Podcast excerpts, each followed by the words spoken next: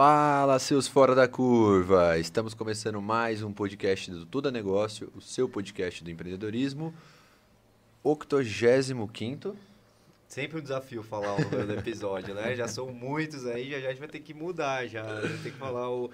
Quando o... chegar no 100, a gente para. É, a gente para de falar isso aí, senão a gente vai começar a errar, vai ficar feio já. é isso aí. Bom, eu sou o Matheus Galdense. Eu sou Vinícius Ereni.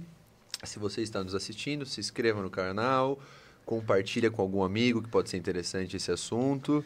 E hoje temos um convidado para lá de especial, que já, a gente já fez um pré-podcast, né? A gente falou para ele vir um pouco mais cedo aí, para a gente conversar, bater um papo. O cara é especialista em expansão de negócio. Exato. E a galera que leu o título aí já deve estar se perguntando, não é, não é só isso, né? Em expansão. O cara criou mais de 70 negócios do zero isso é muito interessante, porque criar um negócio do zero é, é muito desafiador, né?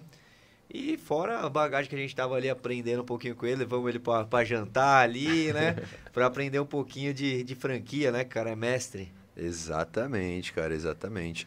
E agradecendo mais uma vez, você ainda não, o pessoal ainda não tá vendo, a gente tá fazendo um suspense aí. Ter aceito o nosso convite vindo mais cedo aí, porque, cara, pra gente é muito importante conversar com pessoas como você.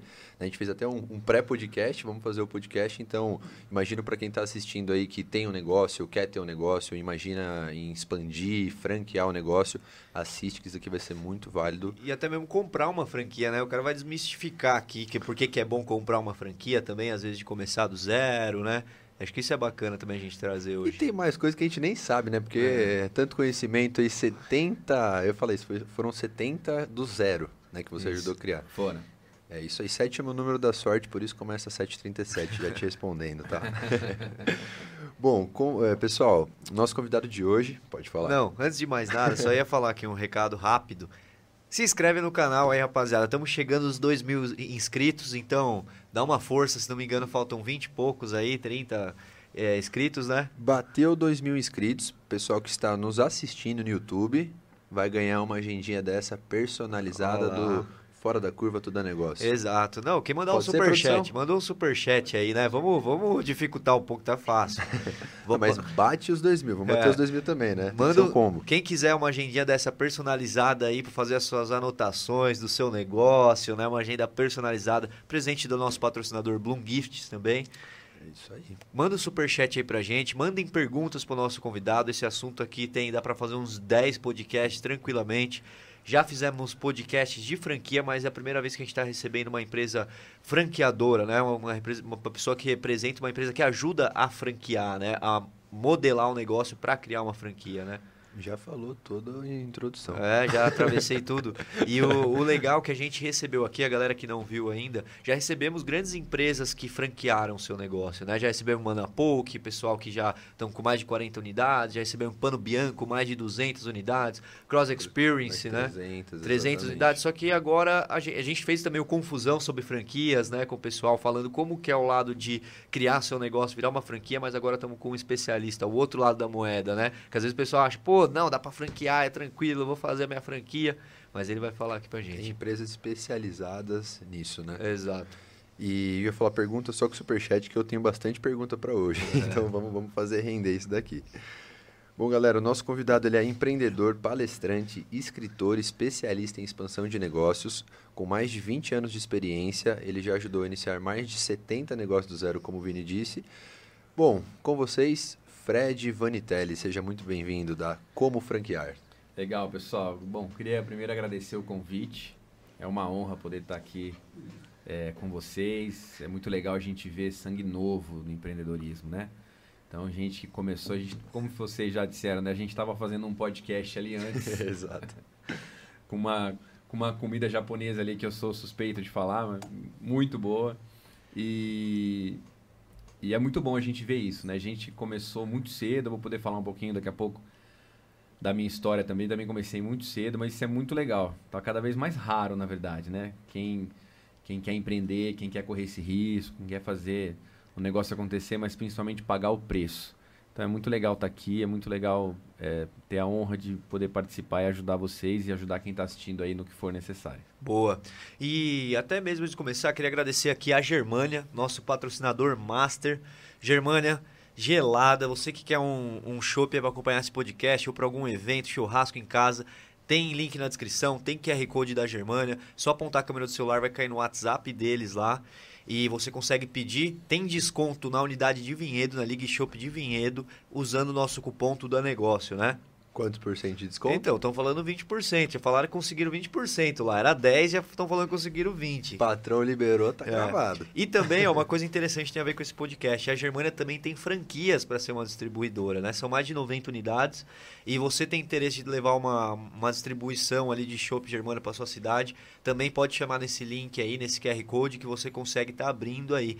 Se eu não me engano, tem que ter mais de 150 mil habitantes na cidade, né? Para tornar. 150 Vamos mil. falar disso também, porque é um dos requisitos, às vezes, né? Quantidade de habitantes. Se eu não me engano, não é franquia, né? É... Uma distribuidora, uma né? distribui- Uma distribuidora eles fazem. Exato, vamos falar bastante disso, que é interessante também o nego- modelo de negócio da Germânia. Você sabia também deles? Tem franquia? Não sabia. Conhecia já a cerveja.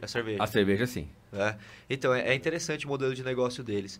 E também a Bloom Gifts e Vila Nobre. Vila Nobre aqui também. Vila Nobre, dá pra franquear isso aí também, Assiste aqui que dá pra fazer franquia. É uma boutique de carnes aqui de Vinhedo. Esse não, não é porque é patrocinador não, os caras, os caras são demais. E eu comentei isso, eu fui sexta-feira lá, eu comentei com eles, com certeza eles vão assistir, porque é, É. o que você falou, cara, que ele começou desde cedo, que... Não, criaram um branding Que é, legal. terrível, assim, terrível de bom, né? No sentido que, cara, a marca, os caras, com detalhes, a marca deles está em tudo. Inclusive no nosso podcast. E a Bloom Gifts tem presente aqui para o nosso convidado da Bloom Gifts, olha lá, vai sair de mão vazia. Já ganhou o caderno também. Já tá aqui já. ó. Olha lá. Já é meu isso aqui. E agora esse daí você mexe. pode abrir para até usar se quiser aí. Ah, legal. Que é- Tem que usar. É, que a Bloom Gift mandou. Pra ficar lá na mesa do escritório ou em casa mesmo. Ó, que legal. É, é- isso- ó, é personalizado, tem o nome aqui, o número do episódio. Ah, Pra não esquecer do bate-papo. Você sabe que vocês acertaram Ah. em cheio porque eu faço coleção de caneca, né? É? Pô, eu tenho umas 300 canecas. cara. Caraca, velho. Uma pra lugar- cada dia do ano. Uma pra cada dia do ano. Eu pensei que ele ia falar uma pra cada franquia que eu já ajudei. Inclusive, 2 de abril, meu aniversário, pode mandar caneca que não tem problema não. Boa, show de bola. Fred, vamos lá, cara. Sei que sua história é longa e você tem muito conteúdo pra agregar, mas ah, você hoje é- tem a empresa como franquear, né? E hoje é seu negócio principal? Hoje meu negócio principal é a Chasing. Como franquear, a gente faz parte do grupo, a gente faz ajuda na parte toda de consultoria, mas o negócio principal, a consultoria é a Chasing. Entendi, que engloba um modelo de formatação de... Sim, exatamente. Entendi. Engloba tudo. Então, mas o que, que é, assim, pincelando pra galera, o que são os seus negócios hoje, o que, que vocês Acho entregam? que até... Isso daí eu ia falar antes o Fred. Né, Não, vamos chegar no Fred depois. Depois eu quero Ele saber... quer saber como franquear. Não, eu quero saber hoje pra galera entender o que é seu negócio, pra você Tá se apresentar, assim. O- hoje, basicamente, nós somos uma empresa especializada em criação e expansão de negócios. tá? Esse é o core principal. Então, pô, quero, quero, com- quero abrir um negócio num segmento, mas eu não tenho experiência, eu preciso de ajuda. A gente faz isso. Eu tenho uma fábrica e eu, eu vendo meu produto hoje como fábrica, mas eu queria ter loja própria, de repente, para poder. A gente vai ajudar você a criar esse negócio. Tem um produto, quero distribuir esse produto em supermercado, por exemplo. Então a gente faz isso também. Então, criação e expansão de negócio. Essa, essa é a- o nosso DNA. E a gente faz essa parte de, né, de criação e expansão dando consultorias né, especializadas, mentorias e a parte de, de cursos né, e geração de conteúdo. Então a gente trabalha basicamente com, com isso hoje. E aí a gente engloba é, muita coisa né, que uma empresa pode precisar no meio desse caminho. Mas basicamente é isso, é para criar negócios e expandir negócios. Entendi. Então foi daí que você ajudou a criar 70 negócios novos, foi nessa linha? É, os- esses negócios que a gente abriu foi, foi durante a, a nossa caminhada empreendedora. Eu costumo dizer assim que eu era. tem o, o AA, né? Que é o Alcoólicos Anônimos. Eu acho que se tivesse um, um, um empreendedor anônimo, ou seja, para quando você está exagerando um pouco, com certeza eu estaria lá. Oi, meu nome é Fred. Hoje fazem sete meses que eu não abro uma empresa. Será mais ou menos isso. Então eu vou poder falar um pouquinho daqui a pouco para vocês da história, mas é, foram negócios próprios que a gente criou é, e negócios também depois é, de clientes. A gente já ajudou aí já grandes empresas, grandes marcas. Entendi. É, e na área de franquia também, a gente já, já formatou aí mais de 400 franqueadoras no Brasil. Então tem uma Inclusive para fora do Brasil, né? Também. Para fora também. Fizemos Estados Unidos, Portugal. Então, mas o negócio hoje de vocês, o cliente de vocês é o cara que já tem um negócio de modo geral. O nosso 90% sim, é quem já tem um negócio e quer expandir esse negócio, tá? Porque quando a gente fala de criação, é, a gente tem que avaliar muito bem, né? Porque não é só você querer criar um negócio. Hoje em dia, você criar alguma coisa nova, diferente, não é tão fácil, vai muito dinheiro. Então, é mais a expansão. Então, o cara tem um negócio, ele quer expandir. Como eu falei, a gente não expande só no modelo de franquia. Modelo de distribuição, licenciamento. Mas eu sou suspeito para falar, eu acredito demais no modelo de franquia, então a gente acaba é, caminhando para expandir a grande maioria dos nossos clientes no modelo de franquia, porque é um modelo hoje, vamos dizer assim, mais, mais seguro, mais inteligente para se expandir um negócio se você quer, quer crescer como empreendedor. Boa, irado, cara. O, o que eu ia falar, então, é vamos dizer assim, vocês criam novos negócios, mas a partir de algum negócio que já tenha. Hoje, você falou, 90% é isso. Não negócios do 000, porque isso, acredito eu, hoje em dia para vocês é muito difícil. Dinheiro, até negócio do zero, você saber quem que vai estar tá lá, se tá, não tem um histórico ainda, né? Uhum.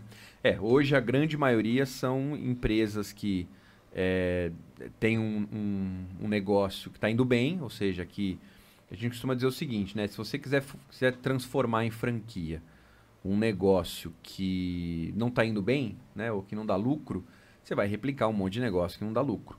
Então, via de regra, são empresas que têm um negócio que está indo bem, está dando certo, está dando dinheiro, né, deu certo para quem empreendeu naquele segmento. É, a pessoa já começou a crescer, montou uma, uma, segunda loja, montou uma terceira loja. Mas quando você começa a montar lo, lojas próprias, você começa a perceber que é um pouco mais difícil, né? De você gerenciar, é, Você está falando olhando bem no fundo dos nossos olhos, né? Quer vender franquia. É, é, é, é, um pouco mais difícil de você gerenciar, é um pouco mais difícil de você fazer a coisa acontecer, é difícil de você se dividir. Vira um outro né? negócio. Acho que também assim, você tem sua loja. Vira um outro negócio. Começa a ter mais. E um negócio muito mais arriscado também, né? Eu já, eu já vi muita gente, por exemplo, e nessa linha de crescer, por exemplo, e, e, de rede própria, não que isso não dê certo, tá? A gente tem um monte de sucesso por Sim. aí é, que comprova que isso funciona também, mas é, geralmente, é, eu já vi muito negócio que a pessoa abre a segunda, terceira loja e acaba se perdendo. Né? Porque essa loja começa a ter uma dificuldade financeira, pega dinheiro daqui para cobrir aqui, demora um pouco. É, você, você acaba tirando o foco do seu negócio principal, focando no segundo, no terceiro, e aí não foca em nada. Então, muita gente, né, muitas empresas grandes, pega McDonald's, Burger King, é, Spoleto, Shining Box, você tem Subway, você tem muito, muitos, muitas marcas de sucesso hoje no mundo é, que optaram pelo modelo de franquia porque acaba sendo um modelo é, mais seguro, mais inteligente, porque você faz. É, o, o, você não tem um bloqueio de capital, porque se você quiser abrir 10 lojas hoje, por mais que você esteja capitalizado, é complicado. Com franquia você pode abrir 10, 20, 30, porque o capital está diluído em cada investidor, em cada franqueado você acaba se capitalizando, porque além da pessoa pagar para abrir o negócio, para montar o negócio, ela paga para você o que a gente chama de taxa inicial de franquia, então capitaliza você também como, como negócio, né? É uma nova fonte de renda para você. É, e principalmente o que a gente sempre diz é o seguinte: é difícil você, quando está expandindo com rede própria, ter alguém ali que vai olhar para o negócio com o mesmo olhar que você. E na verdade, o seu olhar você pode ter paixão por um negócio, você pode ser apaixonado pelo que você faz, mas na verdade o olhar que conta no final é o olhar de quem colocou o dinheiro ali. Uhum. Né? Porque assim, se der errado, você sabe que meu, se der errado. Nada como sentir no bolso, né? Exatamente. Então, você colocar um funcionário, dar uma participação para um funcionário, você é, é complicado. Agora, quando o franqueado não, o franqueado ele colocou a vida dele ali. Ele colocou a grana dele. Por isso que também tem que ter uma responsabilidade do outro lado também para fazer um negócio bem feito, formatar um negócio que realmente dê certo, porque é, cara, é uma, é uma grande responsabilidade. Você lida, você lida basicamente com os sonhos das pessoas, né? Exatamente. né? Perfeito. E a gente vê aí que tem muita gente brincando com o sonho das pessoas. Por isso até que o modelo de franquia para muita gente muita gente já está tendo ali é, é, muito receio com franquia, né? Só o franqueador ganha dinheiro, só. E realmente, em muitos casos, isso acontece, porque, cara, em, em, como em qualquer ramo de negócio, tem gente séria fazendo, tem gente que entende que se o franqueado não estiver ganhando dinheiro, se, se, o, se, o, ecossistema todo não funciona, o negócio, uma hora, ele acaba ruindo. Mas tem muita gente séria, tem muita gente que faz da, da, da forma correta. E quando se faz da forma correta, é muito bom porque voltando lá, né? Então você, você consegue colocar alguém no negócio que vai se preocupar realmente com o negócio, porque é o, é o dinheiro dele que está ali, é o dinheiro da família. Perfeito. Então, enfim. Perfeito. Esse negócio, né, o, o, mercado de franquias é muito interessante. A gente já ficou claro aí que, que a gente está buscando, né, tanto pelos nossos negócios. Mas antes de a gente se aprofundar, é, conhecer um pouco da história do Fred, o empreendedor, né? Como é que você chegou no seu negócio, cara, e falou, puta, agora é isso? Como é que foi essa sua caminhada aí, empreendedora? Cara, eu tive uma caminhada assim. É, eu sempre gosto de dizer isso, né? Eu, eu, tenho uma história de empreendedorismo muito realista, tá? A gente vê muita história de empreendedorismo por aí, da pessoa que montou um negócio e deu muito certo e cresceu, e aquele negócio expandiu e tudo mais. E, e assim, na verdade, eu não sei se se, se foi comigo que aconteceu assim, mas quando a gente escuta histórias assim, a gente conversa com o pessoal, a gente vê que isso acaba sendo uma realidade. Eu até tenho um livro que chama Como Empreender no Mundo Real, que eu falo nesse livro o seguinte: quais são as 10 coisas que você é, vai ter que passar e vai ter que ter estômago para passar se você quiser empreender? É, e eu escrevi isso muito baseado naquilo que eu passei. Então, assim, eu, eu, eu, eu vivi o lado realmente complexo de você empreender, de você começar. Eu comecei a empreender com 16 anos de idade, sem, sem nada, sem, sem recurso, enfim.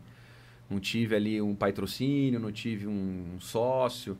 Eu, na verdade, sempre gostei muito de empreendedorismo, sempre lia muito sobre o assunto. É, e sempre gostei muito de vender. Eu cresci numa família de vendedores. Então, assim, todos os meus, os meus tios, todas as pessoas que, que me cercavam trabalhavam com vendas, então eu era muito deslumbrado com aquilo. É, e aí, com 16 anos, eu abri meu primeiro negócio, que foi uma, uma é, com, com um amigo de, que tinha 18 anos, porque ele, eu não podia, com 18 anos, não podia ter empresa, né? Então, montei esse negócio com esse amigo, mas foi uma empresa de, de venda de seguros, né? E na verdade eu nem podia vender seguros, porque para você vender o seguro você precisava do, da, da SUSEP, que era um, uma outra coisa que meu amigo também não tinha. Então, na verdade, a gente abriu um CNPJ ali para recolher, é, começar a recolher produção, que a gente fala, né? Que são as vendas, e entregava para um outro terceiro, que era uma, uma corretora mesmo. Que, uhum. Então, quer dizer, um, era uma comissão. Que era uma comissão ali, né? que a gente ganhava. Mas abrimos um, um, um negócio. Uhum e começou a ir muito bem e comecei a pegar os, os, os, os, amigos ali que a gente via que o cara também era, era safo, gostava de vender e começamos a colocar esses caras para vender pra gente. Loucura, assim, né? O negócio meio que nem podia ser feito, na verdade. Mas começamos a vender e, e, e, começou a fazer muito barulho, porque assim, a gente começou a vender muito, né? Pô, da onde tá vindo essa produção? O que que tá acontecendo? E, e aí, cara, com 16 anos de idade, eu já né, tinha minha grana, viajava. É, é, eu tinha uma, uma, uma, uma, namorada que ficava em outro estado, viajava, pagava passagem de avião. Então, assim, pô, comecei a falar assim: caramba, nasce um Steve Jobs, né, na minha cabeça. Pô, 16 anos de idade, totalmente inexperiente, cara. Pô, rei na barriga. Então, Falei, caramba, eu sou. Eu, nossa, o que, que é? Tô vendendo, é, né? Tô vendendo. O, tá tudo o Bill certo. Gates que se cuide, porque, cara, o Brasil é meu, né? E aí, cara, já tava com uns 30 caras trabalhando pra gente lá, nessa estrutura meio que clandestina. É... E aí, aquilo, né? Achando que, pô, agora mais nada, nada pode dar errado. E aí eu conversando com um amigo meu, ele era um ele era DJ, né? E ele começou a falar para mim sobre o mercado de, de eventos, como que como dá para você ganhar dinheiro com o mercado de eventos, é um negócio muito legal e tal. E ele falou, pô, numa noite só, organizando um evento, eu ganho tanto, eu não lembro o montante, mas era, eu lembro que era uma, uma grana boa, assim, né? Que eu tinha que... os olhos. É. Aí eu falei, pô, se esse cara aí né, consegue, imagina o Steve Jobs do, do né? Com 30 funcionários vendendo Exatamente. Falei, cara, eu vou, eu vou fazer milhões com esse negócio aí. Bom, Conclusão. E aí quis entrar de, sem entender nada, sem manjar nada, com zero experiência de empreendedorismo, porque achava que eu era, né? E fui inventar de, de mexer com essa, com essa área. É, aí comecei, organizei um evento, cara, uma, uma festa, aluguei um, um galpão gigantesco assim de, de, de é, para poder fazer esse, esse, esse evento, organizar essa, essa festa. Bom de venda, né? Então, pô, começamos a vender conseguir patrocínio, Jack Daniels, Red Label. Pô, ele fez um negócio diferente Pô, já, então. fizemos um negócio legal, conseguimos um, montar um, a, a, estrutura toda. É, só que assim, cara, zero de experiência. É, pra você ter uma ideia, eu marquei o evento no dia que era a formatura das duas principais faculdades lá na região, ou seja, todo mundo já tava com. já tinha para onde ir. É, montei uma estrutura gigantesca, totalmente sem noção. Cara, 16 anos de idade, cara. Sim, totalmente. tinha 16, então. Tinha 16, dia 17. Cara, e assim, putz, então um galpão de não sei quantos mil metros quadrados. Imagina quanta gente eu teria que ter colocado ali. Fiz um negócio totalmente sem estrutura. E conclusão, aí chegou no dia do evento, sei lá, apareceu lá 100 pessoas no, no, no evento, né? Para um negócio gigantesco. Foi um fiasco. Só que assim, tinha patrocinador. Então, beleza. Pô, iluminação caríssima para um galpão gigantesco, um aluguel de um galpão gigantesco, é, divulgação mal feita, mas divulgação feita. E aí, teoricamente, com a grana dos patrocinadores, a gente ia meio que empatar o negócio ali e falar, pô, né? E baixar a bola, né? Porque, Uhum. pô, não, não, Vou voltar a vender seguro. é, exatamente. Vou voltar a vender seguro. Cara, e aí, eu, eu nessa época, eu fiz esse evento com um cara que eu conheci esse cara. Ele era um, um barman. Olha, olha as loucuras. Sempre assim, né? Menor de idade, eu precisava de um- uma pessoa maior de idade pra me acompanhar na loucura. O famoso laranja, quase. É, exatamente. É isso aí, um limãozinho. Cara, e aí esse cara falou, pô, gostou do evento. Eu, eu- ele, ele ficava num, num- num bar e eu ia lá com amigos e conversando, esse cara ouviu a gente eu falar do evento que eu tava querendo fazer e tal. Ele, pô, eu adoro evento, não sei o quê. Começamos a ficar amigo, conversando todo dia ali e tal. No fim, eu não sei como, a gente acabou fazendo isso junto, né? Só que, cara, tudo no nome dele, conta no nome dele, os patrocinadores depositaram tudo pra ele e tudo mais. A hora que o cara viu que o negócio era. que o negócio não tinha vendido, né? Um dia antes do, do evento, esse cara desapareceu, assim, né? Não, sumiu. E aí no dia do evento ele passou lá, eu vi que tá, pô, tava numa loucura. Imagina, não tinha ninguém lá, um monte de gente em cima de mim. Eu vi que ele parou lá. Até vi que ele parou com um carro lá, mas não vi o que tava rolando e tal. A hora que acabou o evento, cara, os caras me falaram, pô, o, o, o fulano veio aqui, levou embora todas as, as coisas do bar. Pô, como assim levou embora as coisas do bar? Cara, no meio do evento, levou tudo embora. Cara, eu ligando pra ele, ligando pra ele, no outro dia, ligando, ligando, ligando. Fui acessar a conta, trocou a senha da conta. Ou seja, ele pegou toda a grana dos patrocinadores, todas as. as... Mesmo empatando. Cara, não, não ia empatar. Teori- Ia teoricamente, é, empatar. falar, ia empatar, É. mas Ele aí- pegou tudo, velho. Pegou tudo, tudo, tudo. E aí, tipo, eu fiquei com uma di- 16 anos, putz, serazão, Nossa. né? E- Mas tava tudo no nome dele?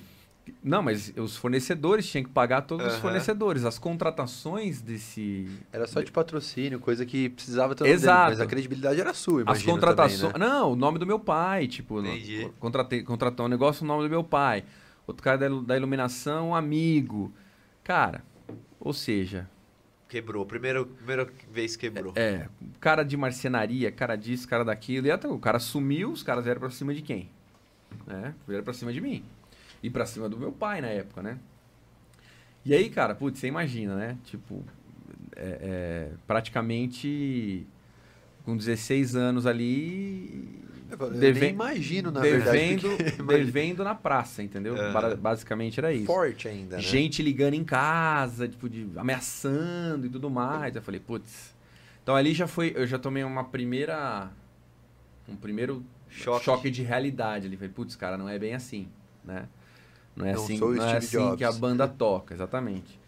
E aí, cidade pequena e tudo mais, acabou até me queimando com o cara que eu tinha na sociedade, tive que sair do negócio. Cara, tive que começar meio que do zero ali de novo, é, para poder, enfim, sair dessa, né? Fiquei quase um ano e meio, dois anos para conseguir regularizar o negócio e, enfim, falei, pô, não vou empreender mais. Aí como continuei trabalhando com vendas, fui trabalhar numa, numa dessas empresas grandes aí de, de, de seguro. É, e trabalhando, trabalhando, trabalhando, cara. Putz, só que aí é aquilo, eu via que eu tinha jeito pro negócio, entendeu? para vender e tal. Então ganhava os prêmios que tinha lá de venda do, dos lugares que eu trabalhava. Falei, putz, e tinha aquela, aquela vontade de empreender, fazia as coisas diferentes. Aí falei, cara, vou voltar é, a empreender.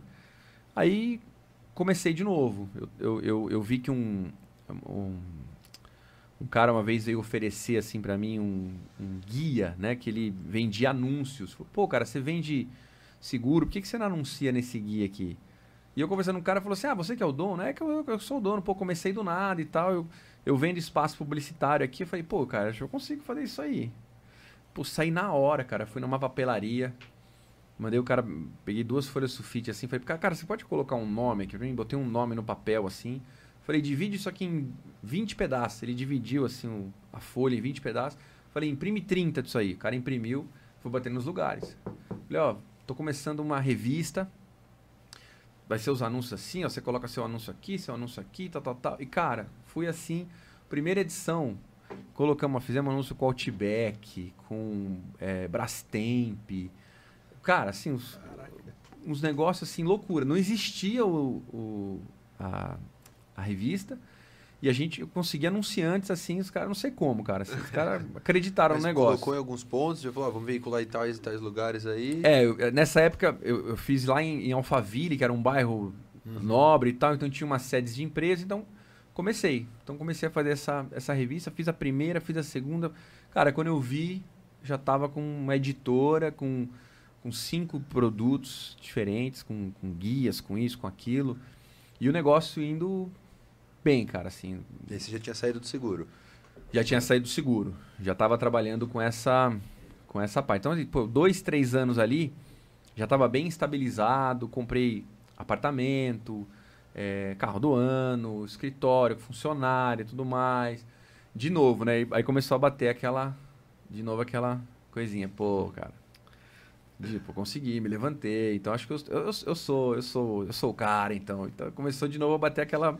A síndrome a... de Midas, né? Isso, exatamente. Tudo exatamente. que encosta vira ouro. É, é, é, a síndrome de Midas. E aí, cara, não, cada um tem a sua crença, né? É, é Deus, é, alguém vai ali e fala assim, pô, deixa eu, deixa eu trazer esse cara pra realidade. Cara, aí é, eu com o negócio rodando, as, as coisas é, relativamente indo bem mas aí comecei, cara. Putz, abre um outro negócio, abre um outro negócio, tirando um pouco o foco daquele negócio principal. Aquela, né, essa foi a época que eu falei para você lá do. O meu nome é Fred, fazem X. Putz, eu vi um negócio, vi uma ideia, falei, pô, na minha mão essa ideia vai, vai dar certo. E aí vai, abre restaurante, vai. Agora, assim, tudo na vida, eu acho que nada é por acaso. Então, assim, essa época da minha vida, cara, eu tive tanta coisa, eu tive gráfica, eu tive é, restaurante de vários é, tipos que você possa é, imaginar. Eu tive empresa de entrega.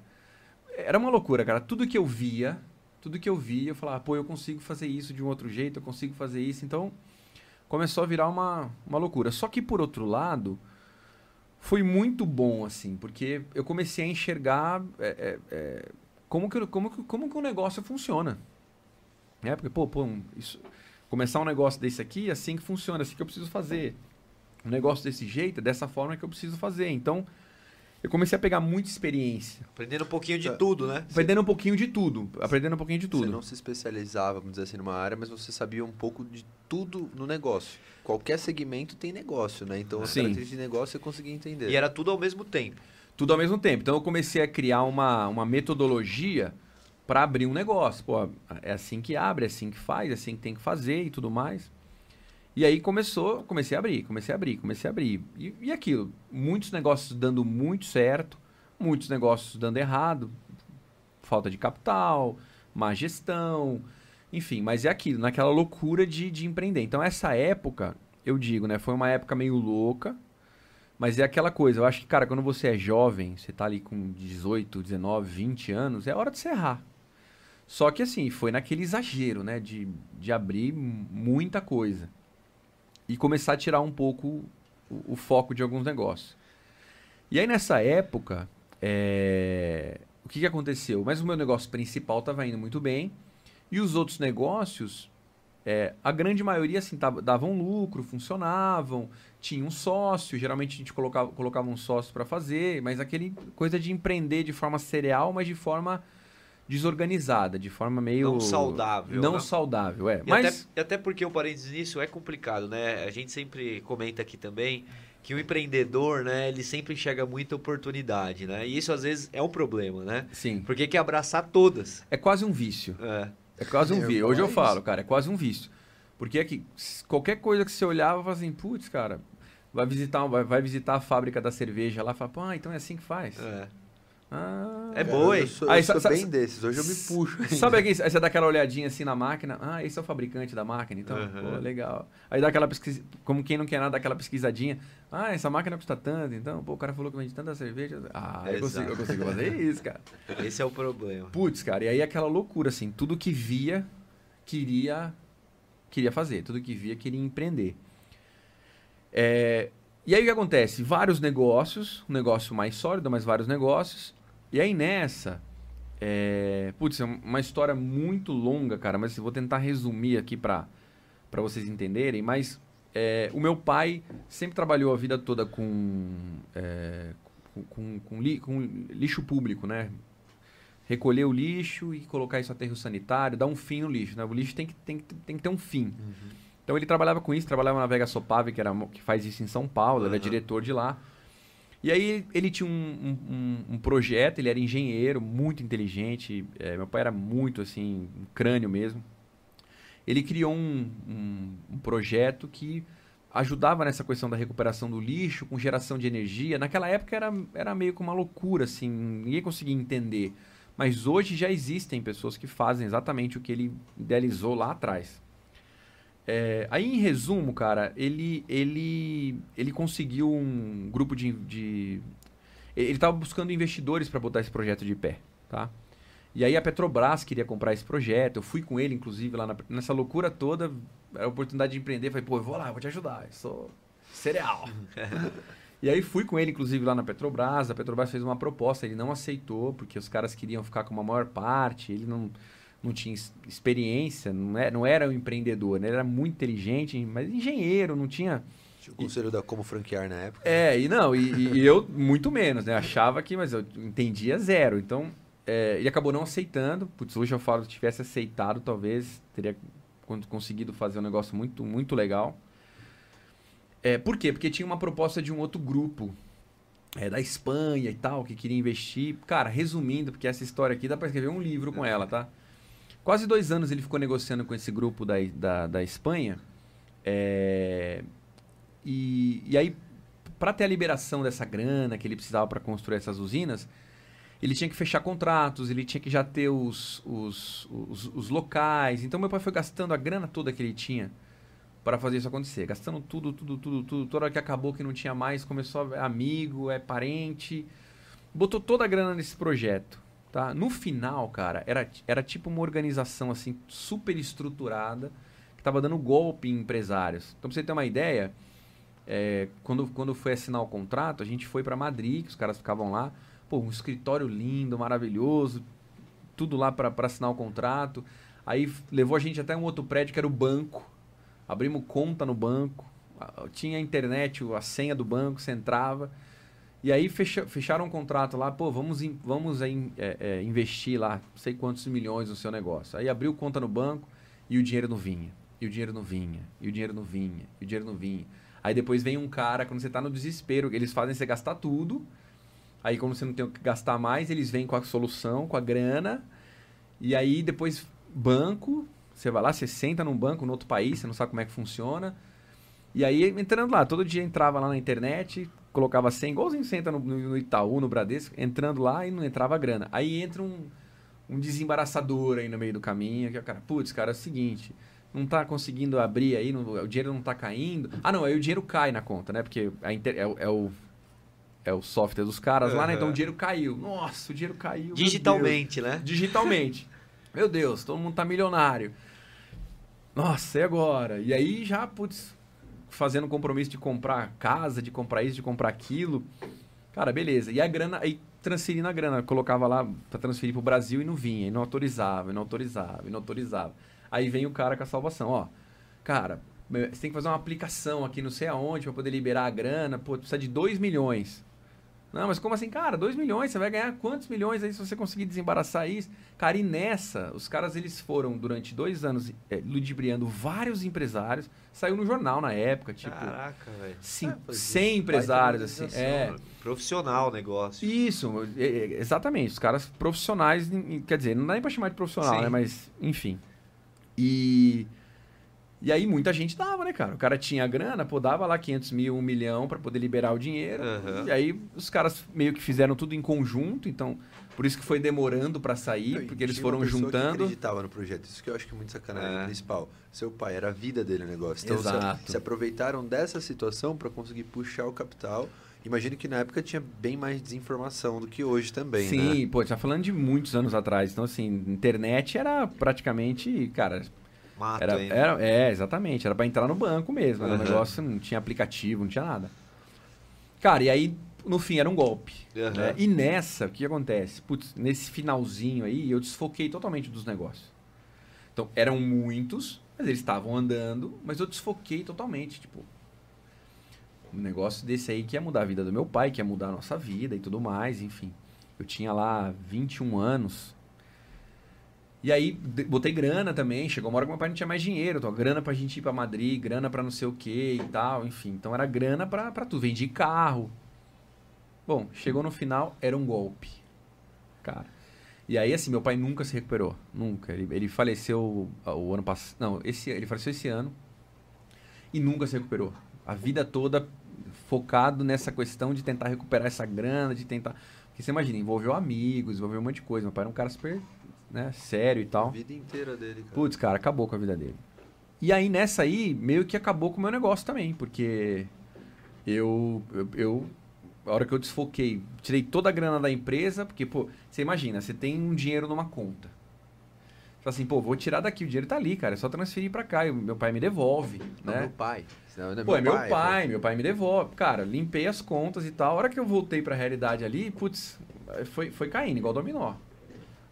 A, a, a, tomaram apartamento, tomaram casa. Cara, eu, eu, eu fui, assim, não foi um, uma queda, foi um...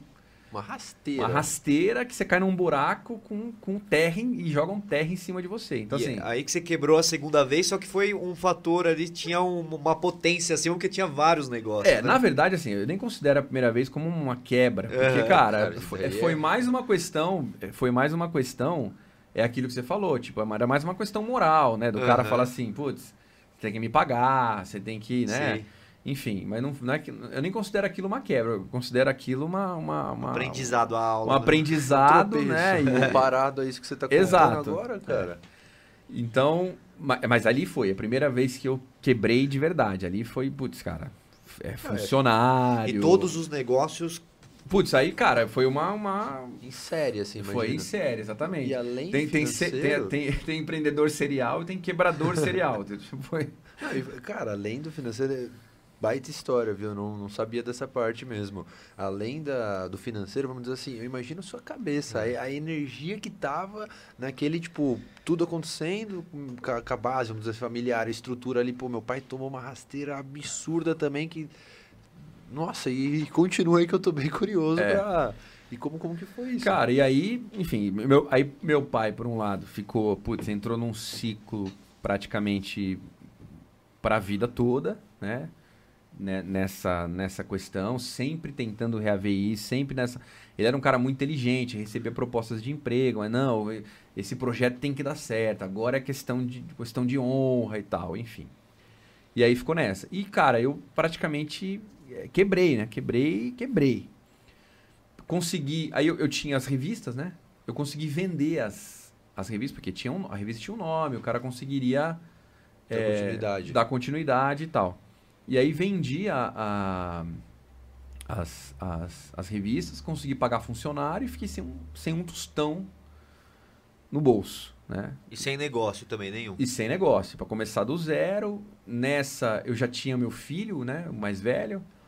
E falei, putz, cara, e agora? Aí, aí bateu aquela coisa assim, putz, velho, tô.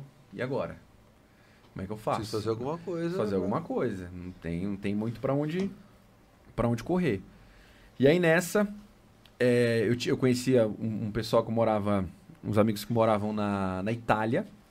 O cara falou, cara, vem pra cá, porque aqui, putz, dá pra você ganhar muita grana, cê- cê- tá- o euro vale muito, você eu tava naquele desespero, cara, ele falou, eu vou, eu fui, né? Inclusive, meu filho do meio nasceu lá. Cara, chegou lá, também não era nada daquilo, não- você não conseguia emprego, era uma dificuldade, um século pra conseguir documentação. Putz, passei uns perrengues. Você imagina, cara, empresário, vários funcionários, apartamento em bairro de luxo, Perdi vida boa, né? Vida jovem, mas putz, com tudo. Perdi tudo e é, fui tentar começar de novo lá. Cara, muito difícil também. O negócio não andava, não andava, não andava, não andava, não andava. É, pra você ter uma ideia, fui trabalhar, tipo, embalando coisa, tipo, trabalho mesmo de fábrica e tal. Fui fui- um negócio que eu sempre falo, eu fui trabalhar numa fábrica lá que faz prego, não sei se você sabe como é que faz prego, né? Mas é um, é um negócio de arame gigante, assim, grosso, que você tem que colocar numa máquina, ela vai puxando aquilo e prensando para fazer os pregos. E aquilo é meio incandescente, cara. E eu era o cara que colocava isso ali. O cara que, que, que saiu, saiu porque aquele negócio quente soltou, cortou a. arrancou o, Nariz. o nariz do cara fora. E eu trabalhava com isso, sem falar a língua. Putz, cara, foi É loucura. necessidade, né, cara? Necessidade. E aí nessa, de novo. E aí, cara, ni- nisso aí, é aquilo, você vai. Você vai sendo espremido também. Eu, eu, eu, eu, eu acho que muita gente que tem potencial, que poderia empreender, que poderia fazer alguma coisa diferente, pelas consequências da vida, ou pelas experiências que, os- que o cara tem num primeiro, numa segunda experiência de empreender, o cara acaba desistindo, o cara acaba tendo asco daquilo. E tem muita gente que teria muito potencial para ser um baita do empreendedor e acaba ficando no meio do caminho. Por isso que eu acho que a palavra, quando você fala de empreendedorismo, é resiliência. Então, esse cara, é você não desistir, é você putz, errar 20, 30, 50 vezes num- sem limite, cara. Eu, eu acredito que se você tiver resiliência e você fizer a coisa certa, uma hora vai, uma hora vai acontecer, uma hora você é premiado. E aí, só que, putz, eu tava mal, cara, assim, tipo, nossa, num outro país, com dificuldade, não falava a língua, passando perrengue, é, praticamente tinha perdido tudo, sofá da minha casa era, um, era, eram aqueles, era uma poltrona de piscina, né, uma, uma boia, compramos duas boias, sentava ali e, e, e aquela era a sala. E eu falei, cara, é, aí começou, eu comecei a me estabilizar lá. Consegui dois empregos e comecei a estabilizar. Mas aquele negócio de empreender, cara, isso não é pra mim, isso não é pra mim, isso não é pra mim, isso não é pra mim, isso não é pra mim. Aí eu falei, cara, vou começar a fazer alguma, alguma coisa aqui no, no, no meu terceiro emprego, vai. Aí eu comecei na, nessa época. Estamos falando de 2007, 2006. Nessa época, cara, a internet estava começando ainda. Pô, 2005 que a internet chegou no meio no Brasil, não tinha ainda Instagram, não tinha nada. É, eu comecei, eu já fazia site nessa época, eu sabia fazer, sabia programar, bem básico também. Mas eu comecei a, a- no Brasil, pelo telefone, começar a ligar na- na- nos lugares. Ou é da farmácia do Joaquim, ô Joaquim, você tem que ter um site, cara. Isso de lá, cara, ligando pelo Skype, que era barato na época. E aí eu con- convenci o cara pelo telefone, o cara fechava o site comigo e eu comecei a cobrar uma mensalidade para fazer a manutenção daquele site para ele. Putz, cara, fechei um, fechei dois, fechei três. Quando eu vi, eu tava com 50 clientes. Eu falei, putz, com essa renda aqui, eu consigo me sustentar no Brasil. E sair da loucura aqui. E aí, falei, putz, vou, vou voltar. é, vou voltar pro Brasil. Cheguei pra minha família falei, ó, vamos voltar pro Brasil. Pô, mas agora a gente tá estabilizando aqui. Eles já começaram a ficar cansados também, né? Aham. Das loucuras. Putz, Esse é um fator aí do empreendedor também, família, né? Que é um, cara, é complicadíssimo, cara. que você É, são as primeiras pessoas que você tem que vender, né?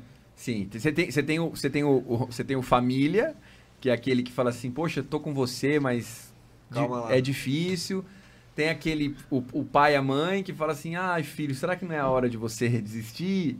E tem, o- e tem o pior, que é o cunhado, né, cara? Que o cunhado é aquele cara que fala assim, pô, você já não. Você não viu que você não deu certo, cara? Você tá tentando por quê ainda? Mas aí o que acontece? Cara, eu. eu né, aí nessa época. Falei, pô, vamos, falei pra família, vamos voltar pro Brasil e tal. Filho pequeno. Ah, putz, sério, tava começando a montar minha casa lá na Itália, tinha um sofazinho, já tinha um Já negócio. deram mais as boias. Cara, cheguei pro dono do imóvel lá falei assim, ó, tá aqui a chave, fica com os móveis, não me cobra multa. Voltei pro Brasil, cara, sem um tostão. Eu lembro que era outubro, porque meu filho de- deixou todos os brinquedos dele lá, não tinha como trazer, ele comprou só a passagem pra voltar. Dia das crianças e putz, não tinha um brinquedo pra ele brincar, não tinha como comprar nada pra ele. E aí, beleza, cheguei no Brasil, falei, cara, eu vou, vou lutar de novo, vou tentar de novo. Peguei um computador emprestado com a minha mãe, um 486, cara, já era antigo naquela época. Um, um cara que era, que era meu funcionário na época da editora, ele, ele montou uma agenciazinha, tava com uma salinha. Pô, quando eu cheguei, ele falou: pô, cara, você me ajudou, vou te ajudar. Senta nessa mesinha aqui.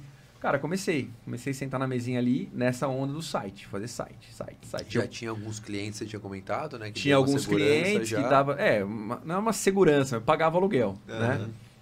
E beleza, cara, comecei, saía, vendia o, o, o site, voltava à noite, fazia o site, vendia, voltava, fazia. E criando uma carteira, e criando uma carteira. Contratei um, aí contratei um cara. O cara começou ali, começou a, a, a me ajudar.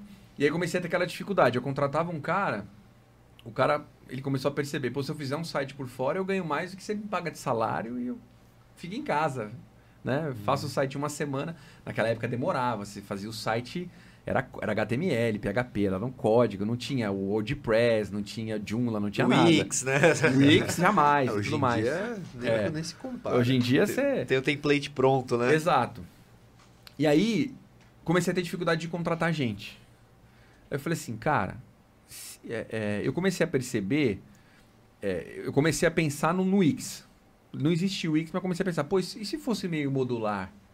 Se eu conseguisse ter um módulo de, de- de topo, um módulo de banner, com cinco banners, um módulo disso. Contratei um programador, cara, e aí foi um tempo difícil, porque assim, pagando um programador caro para programar para mim, eu, eu, eu fiz num papel, assim, ó, os, os 100 tipos de módulo que tinham, 20 módulos em cada cabeçalho, eh, banner, miolo, rodapé. Então eu, eu, eu, eu criei, os, e cada um deles tinha 20 tipos, então o cara deixou aquilo programado e eu criei um softwarezinho, um, um WordPress, Aham. na época que não existia o WordPress. E aí com aquilo, eu comecei. Cara, você imagina, eu, eu vendi o site, demorava 3, 4, 5, 6 dias para fazer um site, na unha. Eu comecei a vender o site, no mesmo dia eu, eu entregava pro Legal. cara. Eu já tirava foto, já levava para lá, já pegava o logo dele, tirava a foto do logo, é, redesenhava, e, e- e assim, tinha um cara que só redesenhava logo. Eu- aí eu comecei a vender muito, comecei a vender muito, comecei a vender muito, muito, muito, muito, porque ninguém conseguia me competir comigo.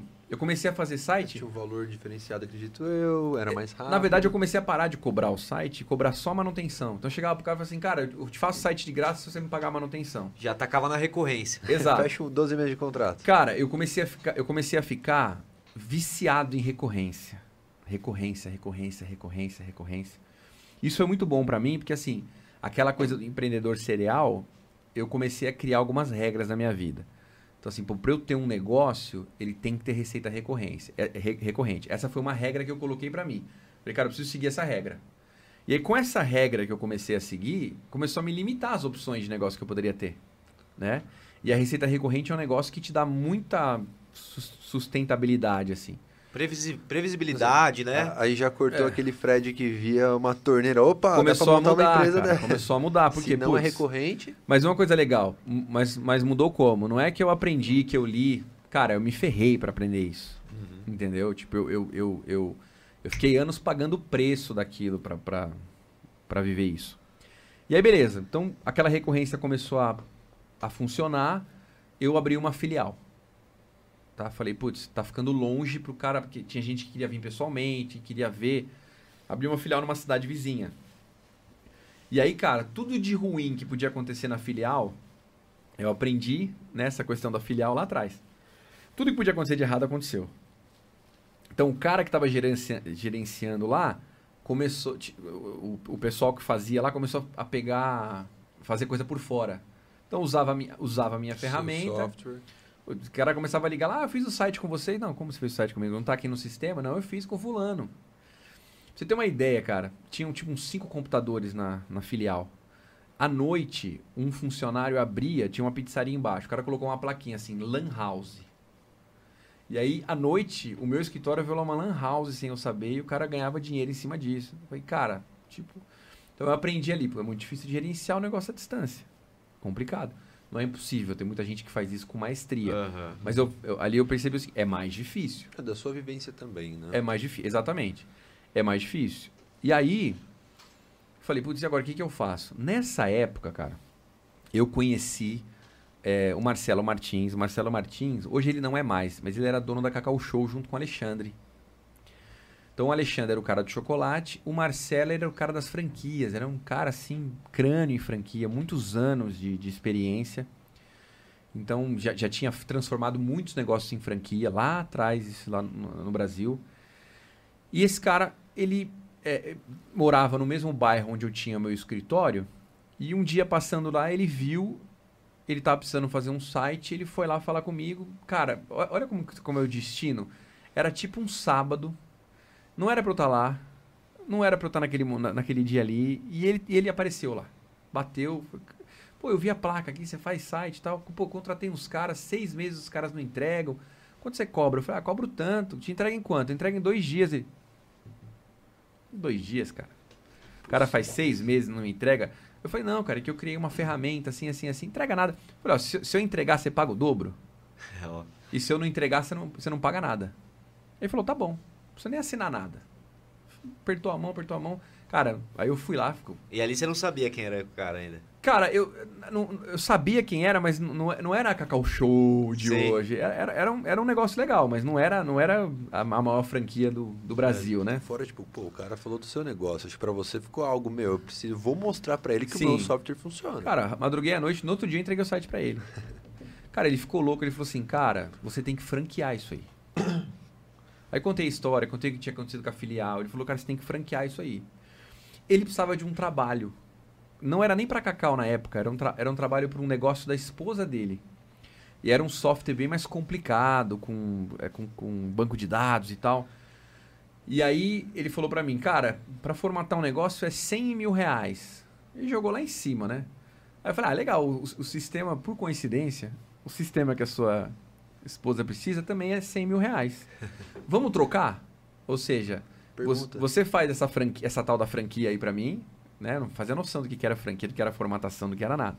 Você faz essa tal da franquia pra mim, eu faço o tal do software. Então os dois sabiam ali que tava todo mundo superfaturando, mas ficou por isso mesmo, né? E aí, beleza, fiz o sistema pra ele, cara. E aí aquilo. Pô, Marcelo, e a franquia?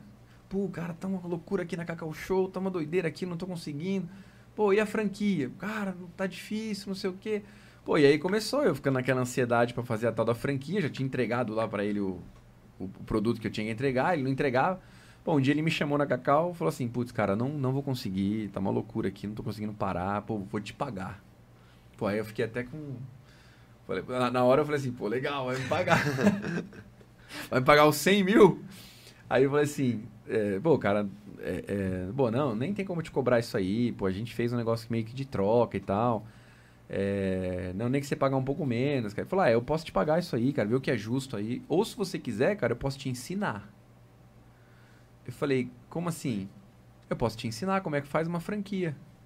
Eu falei, pô, mas você não tem tempo pra fazer, vai ter tempo pra me ensinar? Não, mas aí é diferente, sabe o que você faz? Você vem aqui, cara. Vem aqui, eu te explico, porque eu tenho que parar pra digitar pra fazer, mas eu explico pra você como você faz. Aí eu vou corrigindo pra você e tal. Cara, aí o cara me um dos crânios do negócio lá do início, o cara me ensinou como fazer. Caraca, velho. tal. Pô, eu comecei a mergulhar naquilo, cara. Mergulhar, como é que faz? Uma mentoria que você estava recebendo ali. Isso, ele tinha uns modelos prontos já de algumas coisas e tal. E, cara, eu comecei a aprender, aprender, aprender, aprender. Naquela época era uma coisa mais simples também. Não era como. O negócio evoluiu demais, né? E, cara, aí eu fiz. O meu negócio era um negócio muito simples também. Era basicamente o franqueado vendia, usava a minha ferramenta, pagava um aluguel por ela. Acabou. Cara, é, eu fiz. Aí ele falou: ó, agora você vai cadastrar na BF. é, para você poder conseguir é, ser homologado lá e tal. Putz, cara, aí comecei, a documentação que eu fiz, comecei a mandar. Aí a BF me tutoriou também, porque eu mandava, os caras, tá tudo errado. Tem que ser assim, tem que ser assim. Aí eu mandava, pô, isso aqui não pode ser assim. Aí eu, sei lá, eu acho que eu fiquei meses para conseguir, e nisso, aprendendo, aprendendo, aprendendo, como é que faz, como é que não sei o que e tal. Aí beleza, cara, aí eu fiz a franquia. Cara, e foi um sucesso, cara. Tipo, em, em 7, 8 meses já tinha 16 franqueados. E os franqueados é aquilo, vendendo um produto que todo mundo queria. Cara, é igual hoje. Você fala assim, por exemplo, até tá mudando um pouco, mas você pega um ano atrás, dois anos atrás, você falava assim, gestão de rede social, todo mundo queria. Hoje em dia, muita gente tá, fazendo, tá no do it yourself, não, né, não faça é, você exato. mesmo. Mas antigamente, você, você abria a boca, você vendia gestão de... Hoje é gestão de tráfego, né? Todo mundo uhum. quer gestão de tráfego. Então, naquela época era, era gestão de tráfego. Eu falava de site, todo mundo, eu quero site. Meu vizinho tem site. Como é que eu tenho site? Sem site, a minha empresa não vai para frente, é o futuro. Então, os, os, os, caras vendiam muito, cara. Vendiam muito. E, e a minha ferramenta, o que aconteceu? Cara, bancário, padeiro, qualquer pessoa fazia site com a ferramenta, porque era só trocar foto, a gente dava Acabou virando uma franquia de renda extra, praticamente. Exato. E é uma loucura, cara. Bom, conclusão. Quando eu, eu, eu pisquei o olho, eu já tava com é, 140 franqueados. Eu pisquei o olho, eu já tinha 30 mil clientes pagando receita recorrente. O negócio virou um, um monstro. Um, cara, você imagina, 30 mil caras pagando receita recorrente para aquela rede. Nisso chegou um amigo meu, putz, outra história, dá para escrever um livro, mas lembra daquela época... Depois você apresenta seus amigos pra gente, tá? lembra, lembra daquela época do meu pai, que, que eu quebramos, não sei... Cara, eu cheguei a não ter grana para comer, velho. E aí tinha um cara que era meu, que eu, ele era meu, meu cliente e era dono de um restaurante. E o cara muito gente fina. A gente não era, a gente era conhecido naquela época, mas ele viu o que tinha acontecido e falou assim, cara, seguinte, você pode vir aqui, teu irmão, teu pai, pega a marmita. O dia que vocês se levantarem, vocês me pagam. Olha que loucura. Cara, e eu pe... cara, eu pegava a marmita do cara, jantava a marmita do cara, vivia assim um tempo. Pô, esse. Aí eu fiquei amigaço desse cara, você imagina. Até hoje a gente é muito amigo. Esse cara, o que aconteceu? Ele. Eu encontrei ele. Aí eu tava bem. Muito bem já. Eu encontrei esse cara. Esse cara tava em depressão, tinha se acidentado, tinha perdido o restaurante. É, enfim, o cara tinha tomado um golpe, eu não vou citar nomes aqui, mas Sim. um cara muito famoso aí que que depois aí. É, é... Vai contar em off, que eu fiquei curioso. É, vou contar. mas é, o cara foi o cara mais rico do Brasil, né? Já, sétimo do mundo. Já, já, já. certo. E aí, cara, esse cara tava quebrado. Quebrado, quebrado, quebrado. E aí, é, tinha um negocinho dele de tecnologia que tava fazendo de, de gestão de documento. É, cara, era um negócio assim, você. É, as empresas tinham muito papel naquela época, né? Então, o softwarezinho que ele trabalhava, o que, que ele fazia? É, você digitalizava os documentos e ele tinha um software que o software lia, hoje em dia é comum, né? Mas naquela época, lia a foto. Então, tinha, por exemplo, eu quero, eu quero todos os documentos que tenham o nome João. Você imagina um software que lia aquilo num, num, num, num documento escaneado. Sim, Pô, uma loucura. Então, a, a fran... o negócio dele era ir nos lugares, escaneava e cobrava o quê? Uma receita recorrente para deixar os documentos na nuvem. Pô, achei receita recorrente, chamou minha atenção. Ele falou assim, pô, você franqueou o seu negócio, cara, me ajuda aí, franquia o negócio, franquia o negócio comigo. Aí eu falei, tá bom. Mas, cara, eu fiz pra... porque eu queria ajudar ele. Não porque eu acreditava no negócio naquele primeiro momento. por tudo que aconteceu, né? Cara, mas eu me surpreendi tanto com esse negócio. Existe até hoje, chama Bye Bye Paper. Né? Bye, bye adeus, paper. adeus papel. Cara, conclusão. Foi uma loucura. A gente começou um negócio. A, a Globo, não sei onde ela viu esse negócio o meu repórter da Globo fez uma reportagem, a gente saiu na Globo, saiu na Pequenas Empresas Grandes Negócios. Loucura, assim. Isso que ano, assim, mais ou menos? Cara, isso aí, 2012, talvez? 2013? 2012, uhum. eu acho. Ainda a TV era o maior... 2011. É, é isso, 2011. É, a internet 2011. também bem devagar é. essa época. Devagar, aí. devagar. Cara, a gente saiu na Pequenas Empresas Grandes Negócios, a gente recebeu mais de 6 mil ligações de pessoas querendo comprar a franquia. Caraca. A gente vendeu 80 franquias em 4 meses. Outra coisa que eu aprendi. E eram franquias só de serviço, igual a sua também, né? Tecnologia. É. Tecnologia. Só que assim, cara, basicamente, o que, que eu aprendi ali? É... Esse negócio de crescer muito rápido. Doideira, assim, não, não, não funciona, cara.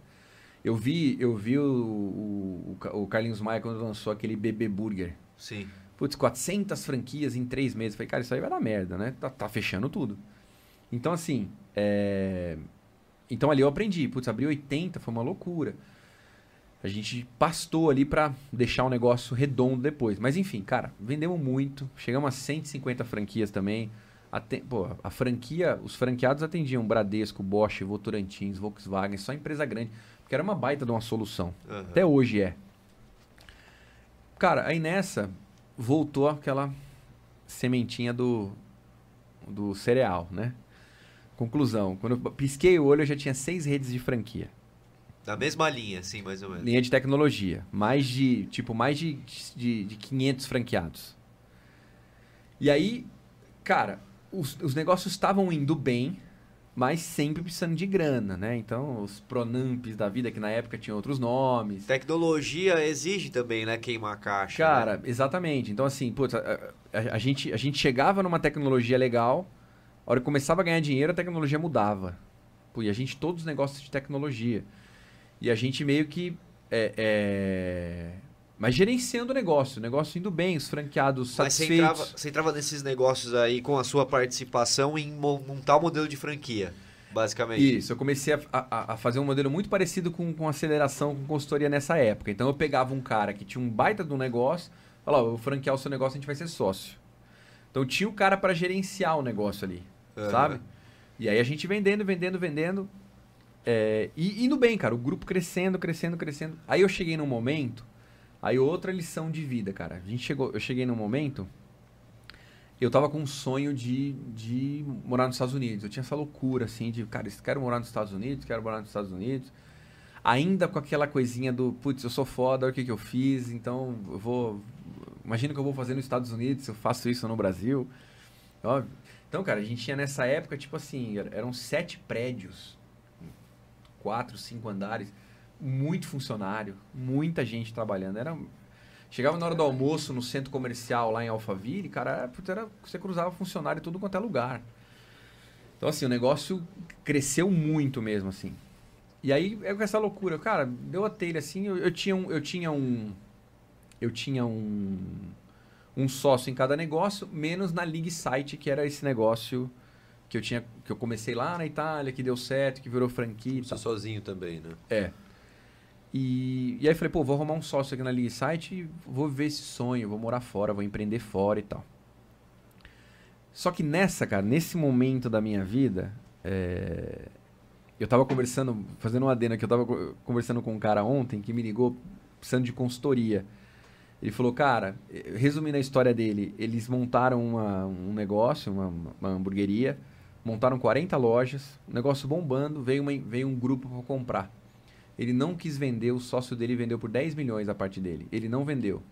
Cara, três meses depois veio a pandemia. Nossa. Então quer dizer assim, você sabe, a, a oportunidade passou, cara.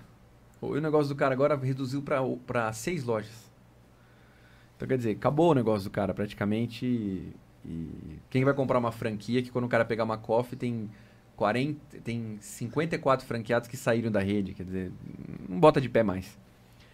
Eu tô falando isso porque, cara, eu tive, um, eu tive uma oportunidade nesse momento ali que eu tava. Eu tive uma oportunidade que foi o seguinte: a, o, a, o Gustavo Paulos, que é o dono da, era o dono da CVC, o pai e filho, né? Eles venderam a CVC por 3 bilhões de dólares, uma coisa assim. Foi um negócio, não sei se é real ou dólar, acho que é dólar. Eles venderam a CVC e os caras queriam continuar no ramo de franquia. E eles queriam tecnologia. E, e nós, segundo a BF, inclusive, a gente, é, é, as maiores empresas de tecnologia do Brasil eram nossas em número de unidades. A, a número 1, a número 3 e a número 4 eram minhas. Em número de unidades de, te, de tecnologia. Porque a BF ela, ela, faz por alimentação e tem uma, uma área que era comuni, comunicação, comunicação, internet é, e serviços, uma coisa assim. Por número de franquias. Tá por bom? número de franquias, eu era, eu era o, o número 1, um, número 3 número 4. As minhas redes. Uhum. Pô, aonde que eles foram bater na porta? Aí, pô, quero falar com você e tal. Pô, meu nome é Gustavo Paulo, eu vendi a CVC, a gente está querendo investir num grupo de tecnologia, tal, tal, tal. De franquia, a gente acredita que o ramo de franquias de tecnologia vão crescer demais. A gente quer voltar para o mercado de, de franquias. Um dos setores que a gente quer é tecnologia. E você tem seis marcas. Você, é você tem o maior grupo hoje. Chamava Vale do Silício na época o, o grupo. Você tem o maior grupo hoje de, de franquias. Ele, ele, ele descobriu a gente uma outra uma outra coisa que eu aprendi na vida. É, aquilo, cara, revista procurando para fazer entrevista, fui dar uma, uma entrevista para o Valor Econômico. E aí, cara, todas as grandes empresas que são mais inteligentes, os caras não divulgam faturamento, né? Os caras falam faturamento, não informado. Aí eu fui e divulguei lá, 12 milhões e tal, quanto que faturava. Putz, deu uma semana que saiu a matéria, cara, o que bateu de sindicato, de coisa, pra, de prefeitura, para ver os contas, estava pagando imposto de tudo, se os funcionários estavam tendo participação em lucro, cara, foi um inferno. Mas enfim, mas. Que dica, que é, é última dica. Uma, aí beleza. Aí o que aconteceu? Ele viu essa reportagem, né? Viu a parte boa. E aí procurou a gente. Ofereceu, cara, assim, muita grana.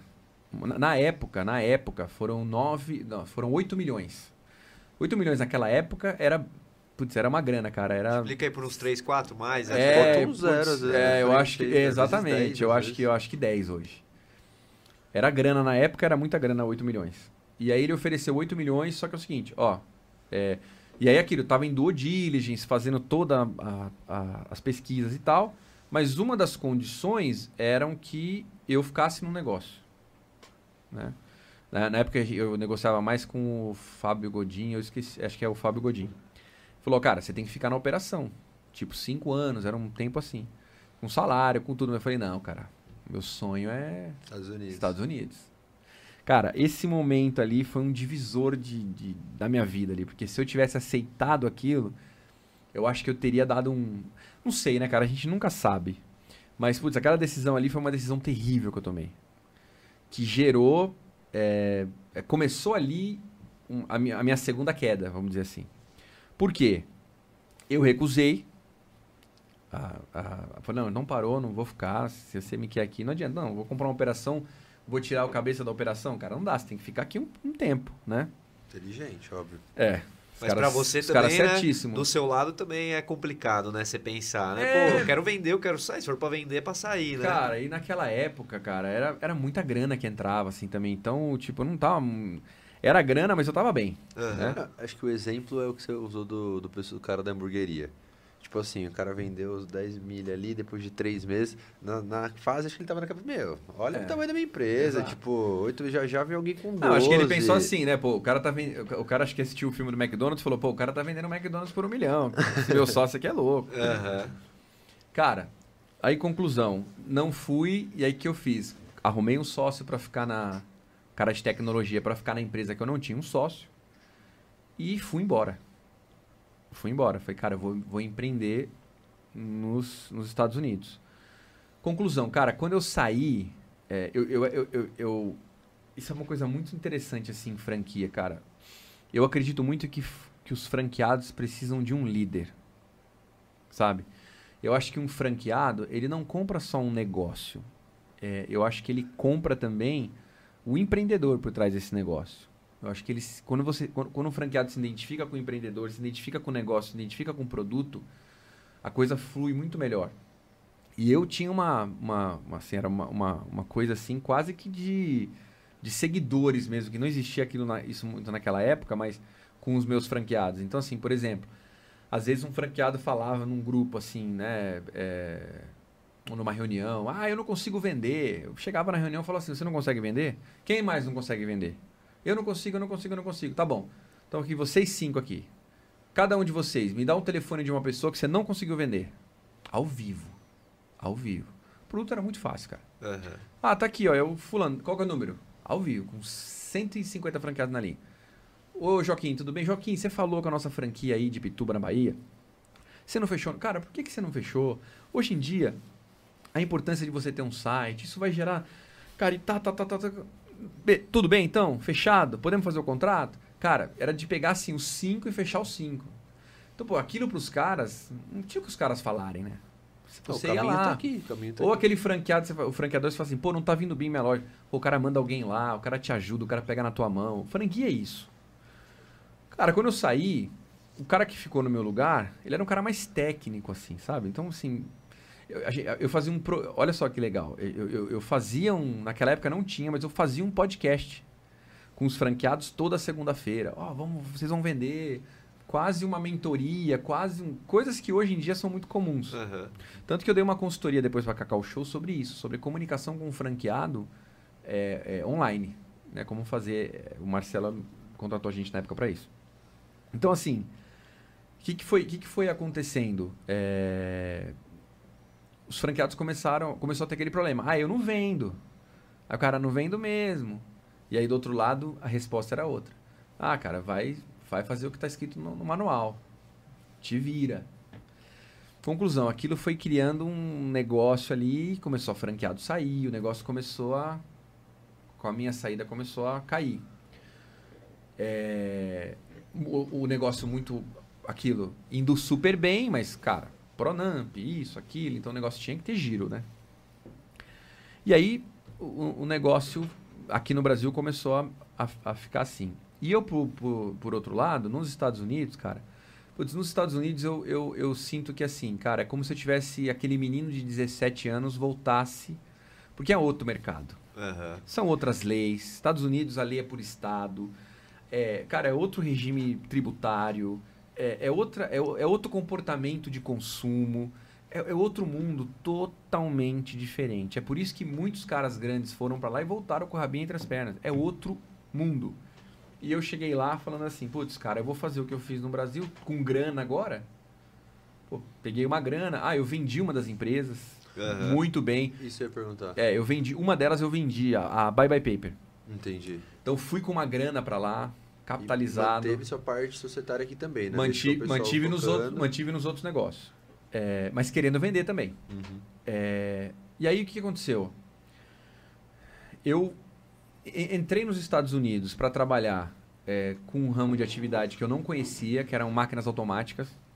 Eu, eu, eu- eu fazendo um evento de franquia no- em Portugal, eu conheci uma, uma máquina de venda automática que fazia pizza. E falei, cara, que legal isso aqui. Vou- no- nos Estados Unidos deve ter já, mas vou ver lá. Cheguei lá, não tinha. Eu falei, putz, como não tem isso aqui? O, o país que mais consome pizza no mundo e o segundo maior consumista em vending machine só perde pro Japão. E, pô, como é que não tem esse negócio aqui, né? Um líder do mercado praticamente em dois dos segmentos. E aí falei, cara, vou fazer isso aqui. Vou... E aí, assim, tudo foi meio que. é, é, sabe, foi o momento certo na, na, na- no, no meu momento errado, talvez. Porque o que aconteceu? É, eu fui numa, numa, numa- no fabricante dessa máquina, que era na Europa, trouxe, é, é, fiz um contrato com ele de exclusividade. Falei, cara, eu vou fornecer para os Estados Unidos para você. Ninguém mais vai fornecer. Vamos lá, 30 equipamentos. Equipamentos custavam 70, 80 mil dólares cada um. Eu, 30 equipamentos, vamos comprar de você. Tá, não tem esse equipamento aqui, vou te entregar três. O cara me entregou três. Cheguei nos Estados Unidos com esses três equipamentos, coloquei na rua, cara, deu 30 dias. é, um repórter da televisão me liga. Liga no escritório. Que loucura isso aqui, que máquina é essa? Que coisa incrível. Lá é o seguinte, lá tem muito assim, né? Aqui a gente tem o- a SPTV, que é a Globo, que é a Regional, né? é, então era um cara da NBC regional. Ou da Fox, eu não lembro. É um desses aí. Acho que era da Fox. O cara ligou falou: Que loucura, quero fazer uma reportagem. O cara fez uma reportagem da máquina. Cara, aí a Fox local lá da Flórida postou, é, publicou a- no jornal da noite. No outro dia, todas as Fox começaram a, a replicar aquela matéria. A Fox Nacional replicou a matéria. Aí veio a NBC fez uma matéria. A gente saiu em oito canais nacionais e 50 e poucos regionais. Caraca. Telefone. Começou a tocar, tocar, tocar, tocar. tocar. Eu quero essa máquina, eu quero essa... Os americanos. Eu quero essa máquina, eu quero essa máquina, eu quero essa máquina, eu quero essa máquina, eu quero essa máquina, eu quero essa máquina, eu quero essa máquina, eu quero essa máquina. Loucura, cara. Tipo assim, tinha uma lista de espera de uns 300 caras pra comprar a máquina.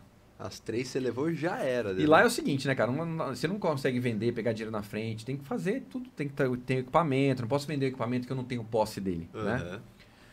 Beleza. Cara, 300 caras pra comprar. Comecei a ligar pro cara da, da fábrica. Cara, e aí? Cadê as... Me dá as 30 pelo menos, as 27, porque Tô tem 300 vendidas. E liga e não atende, liga e não atende, liga e não Nossa. atende, liga e não atende, liga e não atende. Cara, eu fui pra Itália. Eu morei na Itália, né? Aham. Falava italiano, era na Itália a fábrica. A hora que eu chego na fábrica, cara, tudo lacrado. Com um lacre mesmo do governo, assim. O cara faliu.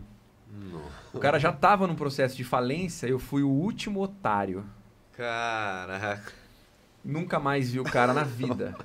Na vida. Na vida. Então aqui, a- a- o capitalizado já não tava mais. É, principal, pra uma coisa que Capitalizada. tinha, base, uma coisa que tava dando certo. Cara, aí, conclusão.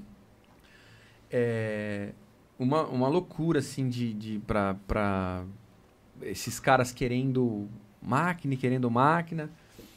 E não tinha máquina pra, pra vender e as ligações não paravam, não paravam, não paravam. E agora gente foi atrás de um outro fornecedor que fazia uma outra máquina que não era a máquina ideal, não era pizza individual, era pizza grande.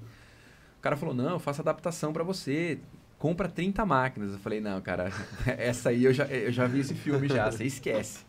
Não vou comprar 30 máquinas. O cara falou: Não, cara, não tem como. Pra mim adaptar, você tem que comprar no mínimo 3. Eu falei. Não tinha o que fazer, não tinha saída. Falei: Ah, comprei três máquinas num outro fornecedor. Beleza. Italiano também. Cara, aí beleza. Na hora de. O cara fez as máquinas. Na hora de trazer as máquinas pra cá, é, o cara do Porto falou assim: cadê a certificação UL e a certificação sanitária da máquina? Assim, cara, mas. é, que certificação? O, o, o- o- já sabia dessa certificação elétrica e o cara falou que tinha, esse, Aham. esse- cara Quem da você Itália, né? comprou, no caso. É. né? Aí beleza, falou, não, mas a certificação estava vencida. Fazia oito anos. E o que acontece? O cara tinha que pagar por ano um valor lá para manter essa certificação, tipo 5 mil dólares. Então, quer dizer, oito anos, o cara tinha 40 mil dólares de. Pô, não, cara, eu, eu tenho a certificação. Italiana é complicado, cara. Eu sou, eu sou a família italiana, mas eu vou te falar. É, não, eu tenho a certificação. Eu falei pra você que eu tinha, mas tem que pagar 50 mil para liberar. É só você me adiantar mais 50 mil aí que. eu Falei, cara, eu não vou te adiantar. E fi- ficou naquela briga e tudo mais. Aí a gente foi pesquisar, não era só pagar, o cara tinha que fazer todo um processo de novo. Um processo demoraria dois anos. Conclusão, nunca vi a cor das máquinas também. É uma Caraca. coisa que eu achei Nunca que vi. ter, cara, estourei É. dinheiro, isso, nunca vi a aquilo. cor das máquinas. Cara, nessa, nessa aí, a gente foi, foi acabando a grana. é, aí a gente começou a ter parceiro, caras que acreditaram junto com a gente e tal, e tentando fazer a coisa é, Rolar, né? rolar, fazer a coisa acontecer. É, beleza. E aí nada, eu falei, cara, vamos fabricar esse negócio. É possível, cara? Tem quan- 300 caras querendo comprar. Será que dá pra fabricar? E aí o meu sócio lá que eu coloquei no meu lugar de tecnologia, lembra lá na empresa, falou: "Cara, eu tenho um amigo que faz for fornos pro mundo inteiro. Eu acho que esse cara dá conta de fazer esse negócio aí." Beleza. Aí vamos lá. Vou resumir, cara, a gente vai ficar aqui até amanhã. Sim, é. Conclusão, pagamos o cara, o cara fez o negócio, o negócio não deu certo, gastamos uma grana, não- a máquina deu errado e não funcionou. Cara, até que a gente foi, foi, foi, foi, depois de três anos a gente conseguiu fazer uma máquina. Top de linha. Top de linha a máquina. Aí beleza, aí vamos fazer as certificações todas que tinham que fazer na máquina. Nisso, cara, bate uma pessoa na porta do, da, da fábrica, nessa época, nessa época a gente já tinha uma fabriquinha lá. Estados Unidos, isso. Isso, e grana que foi, grana que foi. É, em resumo, os caras que bateram na porta eram o Walmart. A gente tinha dois modelos de máquina na época. Os caras falaram: Eu quero essas máquinas. Eu quero essas máquinas em todos os mercados. Eu vou comprar, eu vou colocar em todos os mercados. Era, era uma empresa do grupo, né? Chamava Pelican, que eles que cuidavam de todas as, as, as frentes de caixa do Walmart, todas as máquinas que tinham, brinquedos, eles que tinham lá, troca, uma máquina de trocar moeda. Assinamos contrato com os caras a nível nacional. E começamos todo uma um, indo lá na sede deles. É muito legal. O Walmart tem uma cidade lá em Bentonville que é uma cidade deles assim que é um negócio assim é- vive o Walmart lá. É, cara a gente um século para conseguir a liberação conseguimos a liberação ganhamos produto do ano todo ano eles elegem um produto que é o melhor produto que eles conseguiram aquele ano para colocar no mercado a gente ganhou esse Que legal. esse negócio lá e aí tentando tirar essa certificação, e essa certificação não saía, essa certificação não saía, essa certificação não saía. Você tinha sócio americano? Eu tinha, tinha sócio americano. É, Dois. Pra facilitar, né? Senão É, o meu sócio, o meu sócio americano lá era o cara que construía as lojas do, do BK lá nos Estados Unidos, várias franquias ele construía lá, ele era um construtor.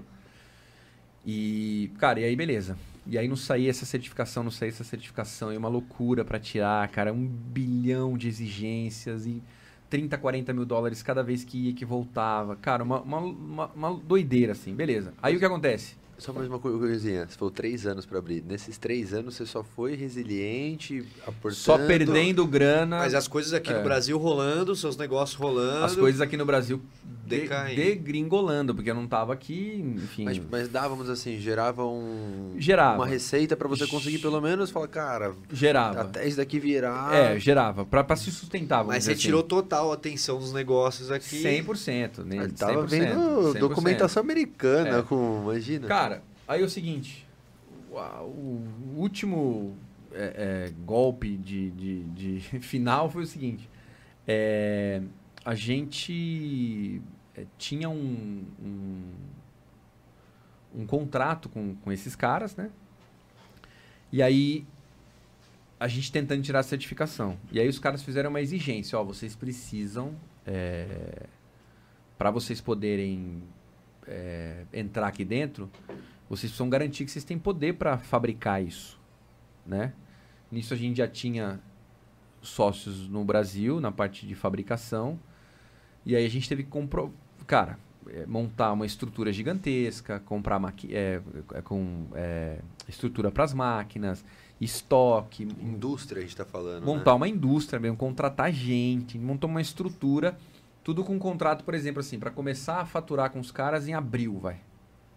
Era um negócio assim.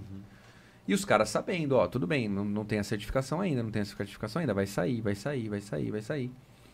Aí chegou uma hora, os caras americanos estão nem aí e falaram, cara, é o seguinte, é, tem que ter a certificação, se não tiver certificação não, não vai dar.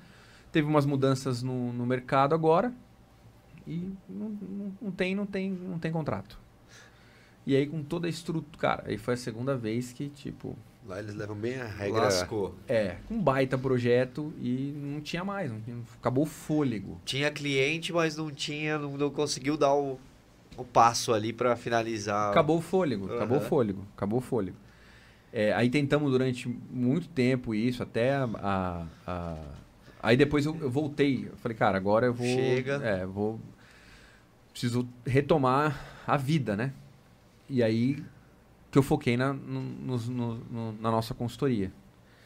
E, e até, até meados da, da- da- antes da pandemia ali, a gente tinha ainda é, negociações com grupos, com investidores. Aí veio a pandemia, cara. "Putz." Só que sorte que a gente já estava tentando de outras formas e tal. E aí, aonde, que eu, aonde eu me encontrei, cara? Eu me encontrei quando eu falei assim, cara, eu preciso... É, foram, é, foi muita experiência, foi muito negócio, foi muita coisa, foi muito... Muitos altos e baixos bem É, e aí, eu, e aí os, os caras começaram a me pagar pra, pra falar, cara, como é que eu faço isso? Como é que eu faço aquilo? Como é que eu direciono desse jeito? E aí começou a fluir, cara. Começou, os negócios começaram a fluir, começaram a fluir, é, começaram a crescer. Quando a gente viu, já tava com é, 300, 400 clientes na, na carteira. E aí decolou. E aí decolou. Mas por quê? Porque tinha todo um histórico por trás, né, cara? De tudo, uma Sim. coisa que aconteceu, que perdeu, que teve queda. teve- Então, assim, você pega, é um. É, um, é, um- é- é muita coisa, é, é muita luta, né, no meio da história que no final ela. E, e aí foi aí que você montou o negócio de consultoria. Então, depois de todo esse aprendizado, Foi aí que a gente montou o negócio de consultoria. Falou, cara, agora a gente vai, vamos. vamos é, que doideira, Não, cara. forma- acho que posso chamar, foi aí que vocês formalizaram, porque você montou o negócio de consultoria lá atrás. Sim, já, É, exatamente. Mas a mas formalização... É que era mais focado em franquia naquele momento, né? E nem era uma consultoria, você entrava mais de sócio, sim. entrou, em contrapartida você moldava o negócio pra franquia. E aí muita gente falava assim pra mim, cara, você precisa ensinar as pessoas a fazer a, a, a parada, porque você tem muita experiência e tal. Aham. Só que toda vez que eu ia ensinar, entrava junto, entrava sócio, entrava de sócio. Cara, não, ensina. É, O seu negócio é tempo, ensinar. É, exatamente. E aí a gente. Aí, aí, e aí foi aí que começou. Foi aí que, Que as doideira. coisas começaram. Aí, obviamente, depois. Hoje a gente tem é, negócios também, franquias é, e negócios na área de franquia. A gente tem, hoje o grupo tem- a gente tem outros negócios. Aham.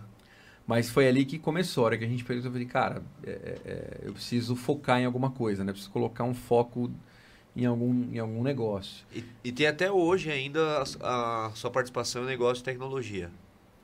Não, aí depois eu, eu saí dos negócios de tecnologia. A gente tem pa- participação em outros, Aham. em outras, em outras coisas. Acho que depois disso, vamos dizer assim, você meio que reformulou o seu business depois que você voltou dos Estados Unidos, assim, meu, agora eu preciso realmente, porque. Reformulei. A gente, na verdade, é, eu, eu quando eu voltei, eu pensei, cara, eu preciso entender quem eu sou. Preciso entender quem, quem, quem eu sou, o que, que eu, o que, que eu posso fazer com toda a experiência que eu tive, com tudo aquilo que eu passei, com todos os negócios que eu abri. Sabe, eu, eu abri três, quatro, cinco restaurantes, eu aprendi alguma coisa com isso. Eu abri X empresas de serviço, eu aprendi alguma coisa com isso. Então, assim, é, então, então eu comecei conversando com as pessoas, eu comecei a- o cara chegava pra mim e falava assim, pô, eu tô com esse problema aqui. Eu falava, putz, cara, sabe o que você tem que fazer? Você tem que fazer isso. Como é que você sabe? Ah, porque eu passei por isso em tal ano. Aham. Cara, eu tô com esse problema fiscal aqui. Ah, cara, você tem que fazer isso aqui. Pô, mas nem meu contador sabia disso. Cara, eu sei porque eu passei esse problema em- lá Me em lasquei. 90 e tanto, eu passei por isso. Cara, como é que eu faço isso aqui? Cara, você já pensou em fazer isso aqui? Então, você fala, caramba, cara, como é que eu sei? Como é que eu, como é que eu sei essas soluções? Como é, que- como é que eu sei dessa parada? Você fala, putz, eu sei porque eu vivi isso, cara. Que doideira. Então, assim, é- é- foi, foi- foram anos muito intensos empreendendo, cara. Muito intenso. Você imagina, é isso. Eu, eu, eu, eu, eu, eu abri do zero. E abrir não é aquilo assim, abrir um CNPJ. Não, eu abri empresa, negócio, funcionário, CNPJ, local físico. Quase 80 empresas.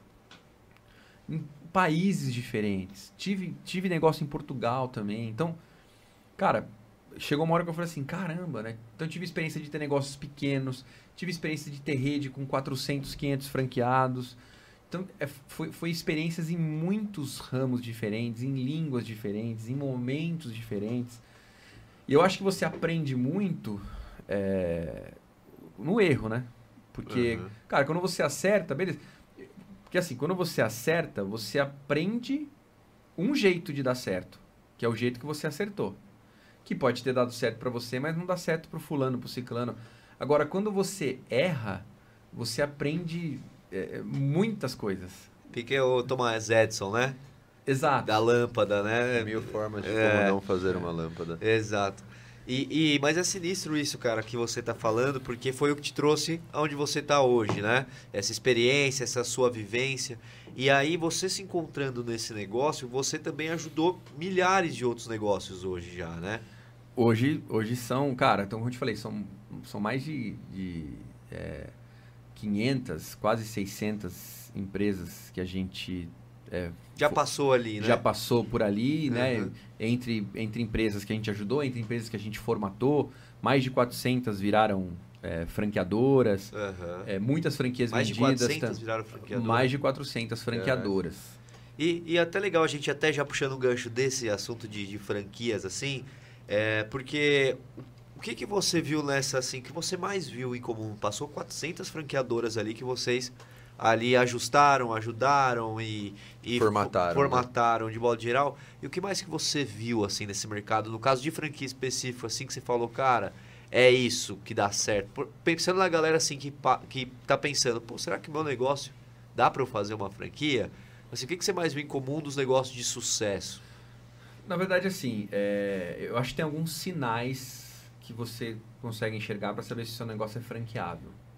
Porque a, a grande realidade é o seguinte: você precisa fazer um estudo, cara. É- é- é- franquia é um negócio muito sério. Porque é aquilo que eu falei, você lida com recurso de, de terceiros, cara. É, é muito, Sonhos, né? Muitas vezes. Sonhos, cara, é muito complicado isso, sabe? Porque é, eu, eu, eu, por exemplo, eu já empreendi muito e aquilo. A gente, a gente empreende com amigo, a gente empreende com conhecido, a gente empreende. Cara, eu já me dei bem, mas já me dei muito mal também com, junto com amigos. Você vê, putz, o cara. É aquilo, é negócio, né, cara? Você perdeu grana, o cara perdeu grana, é- faz parte do business, mas é, é difícil, cara.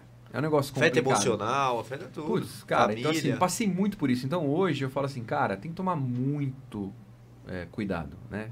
Com, com, com isso. Então, é, tem que fazer um estudo de franqueabilidade, uma análise financeira, para saber se realmente o negócio está pronto, se dá para distribuir, se dá para replicar e tudo mais. Mas assim, falando, fazendo uma análise é, superficial, alguns sinais de que o negócio pode ser franquia, né? Ou, ou ele está dando sinais disso. Primeiro, é aquilo que eu falei no começo. O negócio tem que ser lucrativo, cara. Não dá para você replicar um negócio quebrado. E acontece mais do que pode imaginar. Tem muito cara quebrado que procura a gente e fala assim, cara, eu quero franquear. Cara, você quer franquear o quê, cara? É o famoso golpe. É, cara, eu vou falar pra você, é muito subjetivo isso. Eu, eu, eu acho que muita gente faz as coisas, não é nem questão de golpe. É questão de, cara, falta de experiência, falta de maturidade, falta de visão. Lá, lá no fundo, o cara acredita que. Não é maldade, né? É, muitas vezes não é maldade. Realmente é. é cara, é, é aquilo que o cara fica escutando, às vezes lá aquele, aquele influenciador que tudo, tudo é bom, né? Tudo vai bem, tudo funciona, tudo dá certo, tudo é fácil.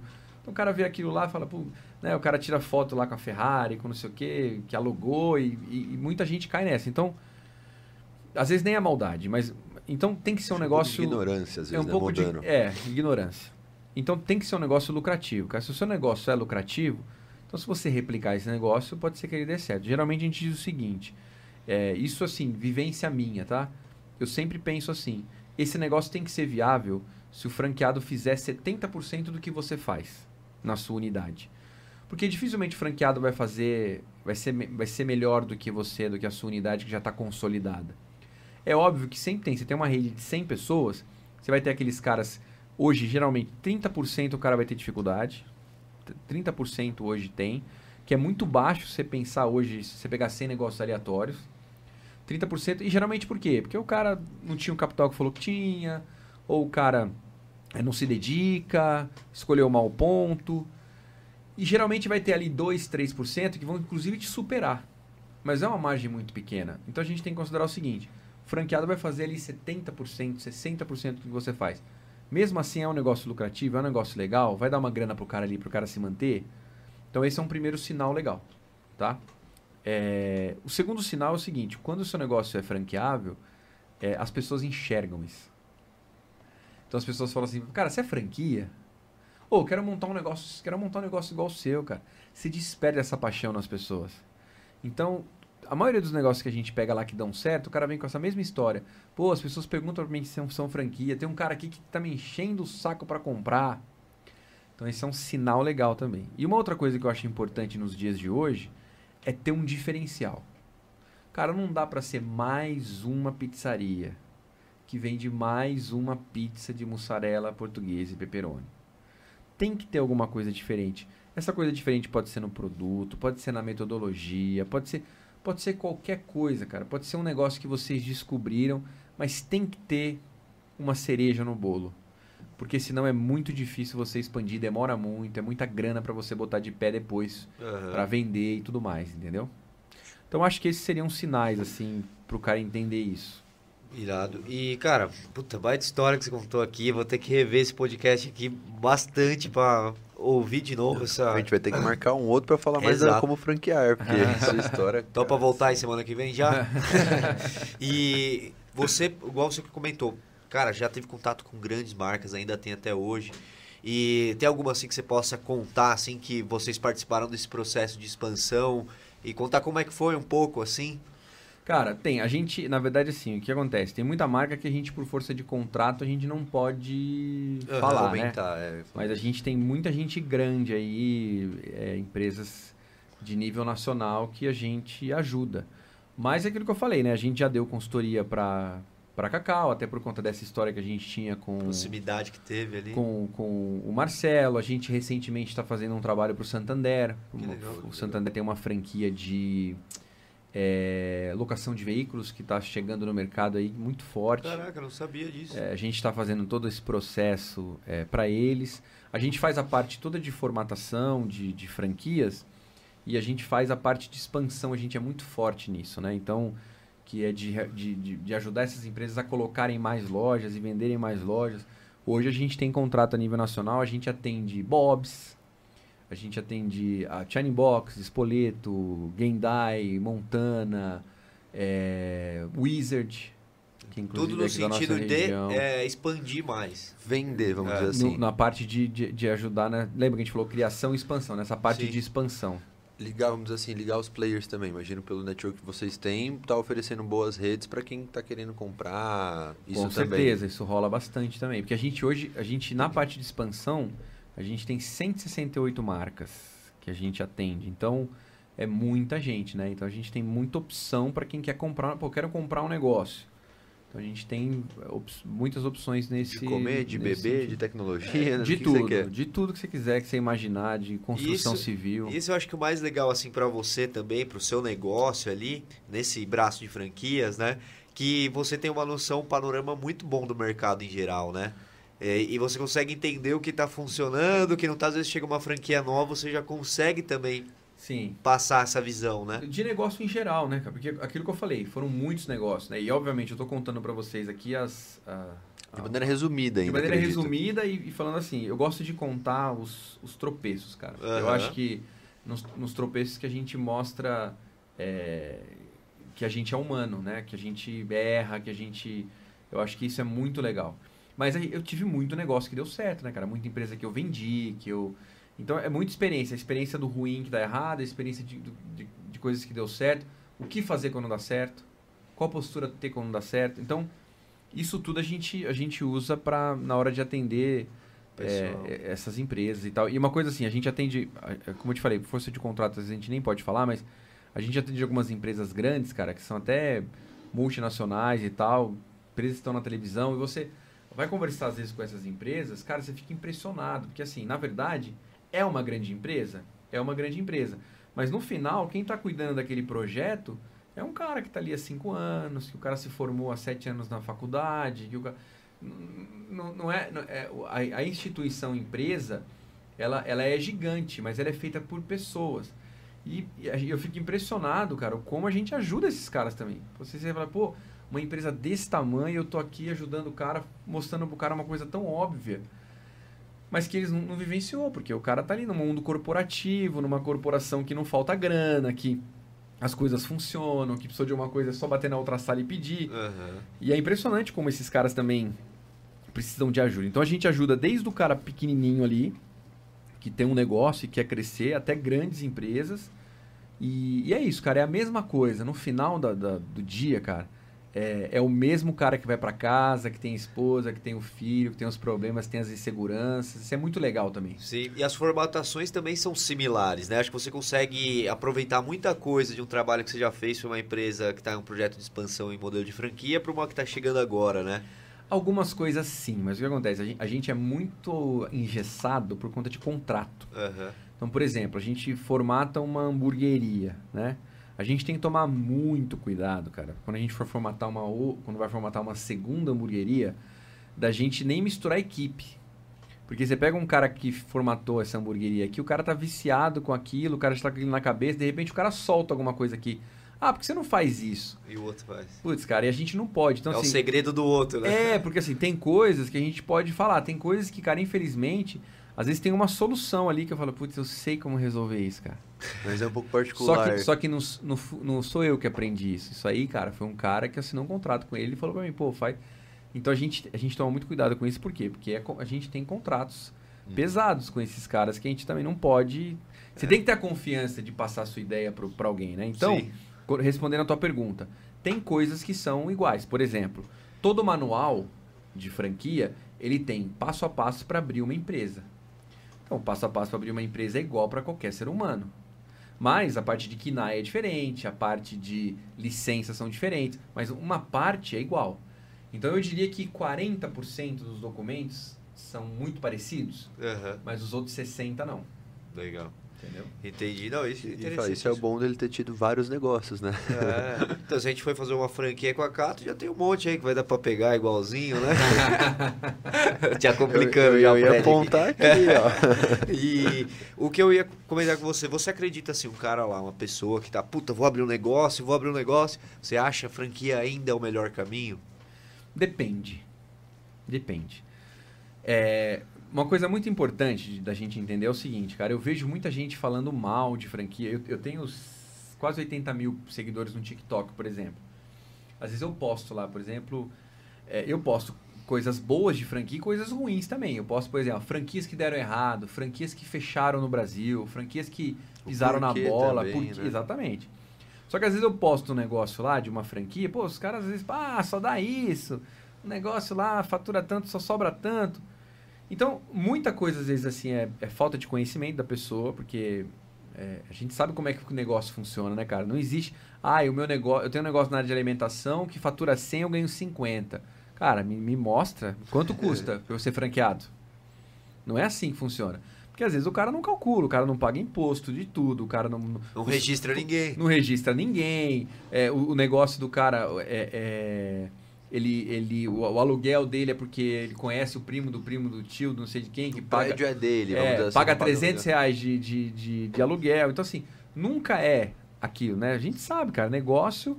O negócio hoje que você tem, fatura 100 mil lá, se ele deixar limpo, limpo ali para você, 10%, por exemplo, é um bom negócio. Sim. Pra, Cara, pra atualidade, né? Exato, você tá ali cê, pro mercado. É um, negócio, é um bom negócio. Ah, mas se eu fizer sozinho, eu vou ganhar muito mais. Então faça. Pra, pra, mostre como é que é, né? Ou senão vem um cara e fala, ah, eu prefiro eu aqui com meu, o com meu hot dog aqui, é, é, eu faço, eu, eu, eu investi 5 mil e eu ganho, eu, ganho, eu ganho 15.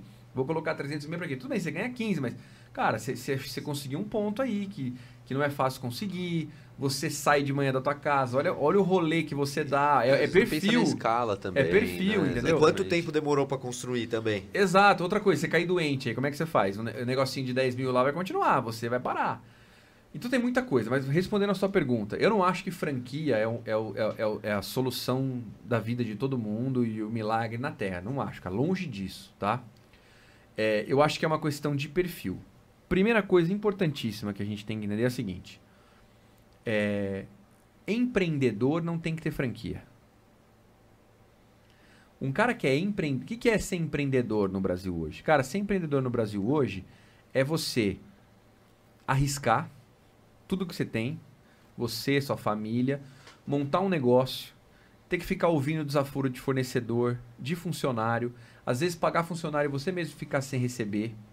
É você é tomar, levar, levar esse país nas costas, pagando imposto, gerando emprego e não ser valorizado. Cara, ser empreendedor é uma merda, cara. A verdade é essa, não é, não é para qualquer um não.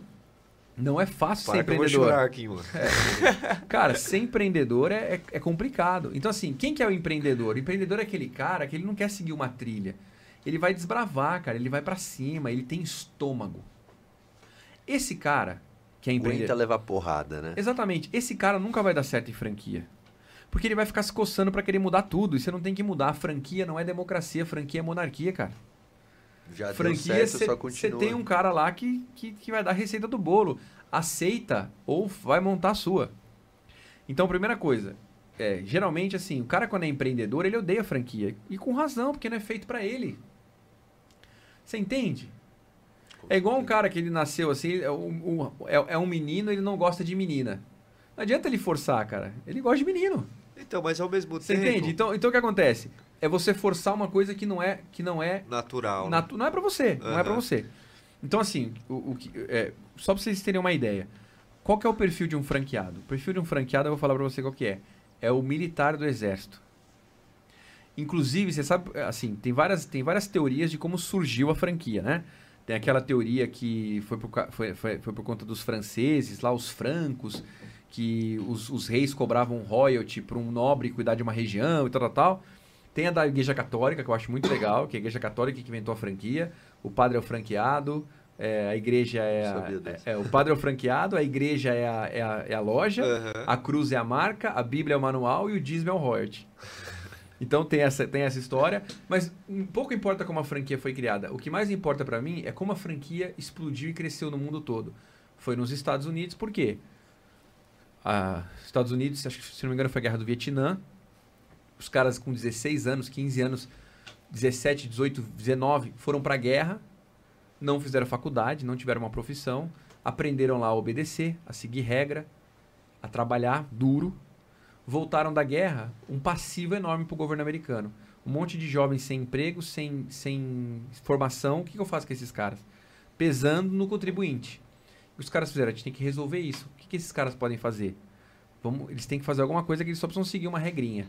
Aí o governo começou a dar, a dar franquia. Falou, ó, vem cá, você é veterano, vou te dar essa franquia aqui, ó, mas não vou te pagar mais nada, vou te dar a franquia para você viver. Até hoje, nos Estados Unidos, o veterano ele, ele paga tipo 30% a menos no, no, no, na, na, na, no FII inicial, né? Que é a taxa de franquia. Então, olha como que franquia bombou nos Estados Unidos, cara. Quem deu o boom da franquia foram os militares. Até no filme lá do Fome de Poder, ele mostra que ele começou a fechar a, fechar a franquia com, com um cara que, que era do exército, ele começou a ir nessas reuniões. Porque tinha incentivo do governo. Então, olha o perfil do franqueado. Não é um empreendedor. É um cara que vai falar assim, sim, senhor. Como que funciona? Me diga como fazer. É assim, assim, assim. Disciplinado também. Ok, disciplinado e que não quer dor de cabeça. Entendeu? Então, assim, por que você não gosta de franquia, você que está ouvindo a gente? Porque franquia não é para você. É, e o empreendedor vai dar trabalho pro franqueador. Muito, pensando nisso. é o pior franqueado que tem, cara. Vai ficar é inquieto. O, é o cara que cria, que cria grupo no WhatsApp, é o cara que, que, que faz motim. É, é esse cara, é o, é o empreendedor. E aí o que acontece? O cara é ruim? O franqueado é ruim? Não, é, é o cara tá no lugar errado. Uhum. E, e, é culpa do franqueado, do franqueador, sim, porque ele tinha que ter analisado o perfil do cara. É culpa do franqueado, sim, porque ele tinha que estudar, ter estudado se aquele negócio era para ele ou não. Porque o cara lê a COF lá, uhum. que ele tem que seguir regra, que ele tem que obedecer, que ele tem né, que seguir um sistema de franquia. Inclusive, a gente, quando faz entrevista, a gente fala: olha, você gosta disso, disso, disso, disso? Ele responde sim, a gente fala: muito obrigado, esse negócio não é para você. Já vê que. Cara, não adianta. Então, assim, o empreendedor é a pior praga para um franqueador. Imagina o Fred ter uma franquia, comprar uma franquia. Ia durar um mês.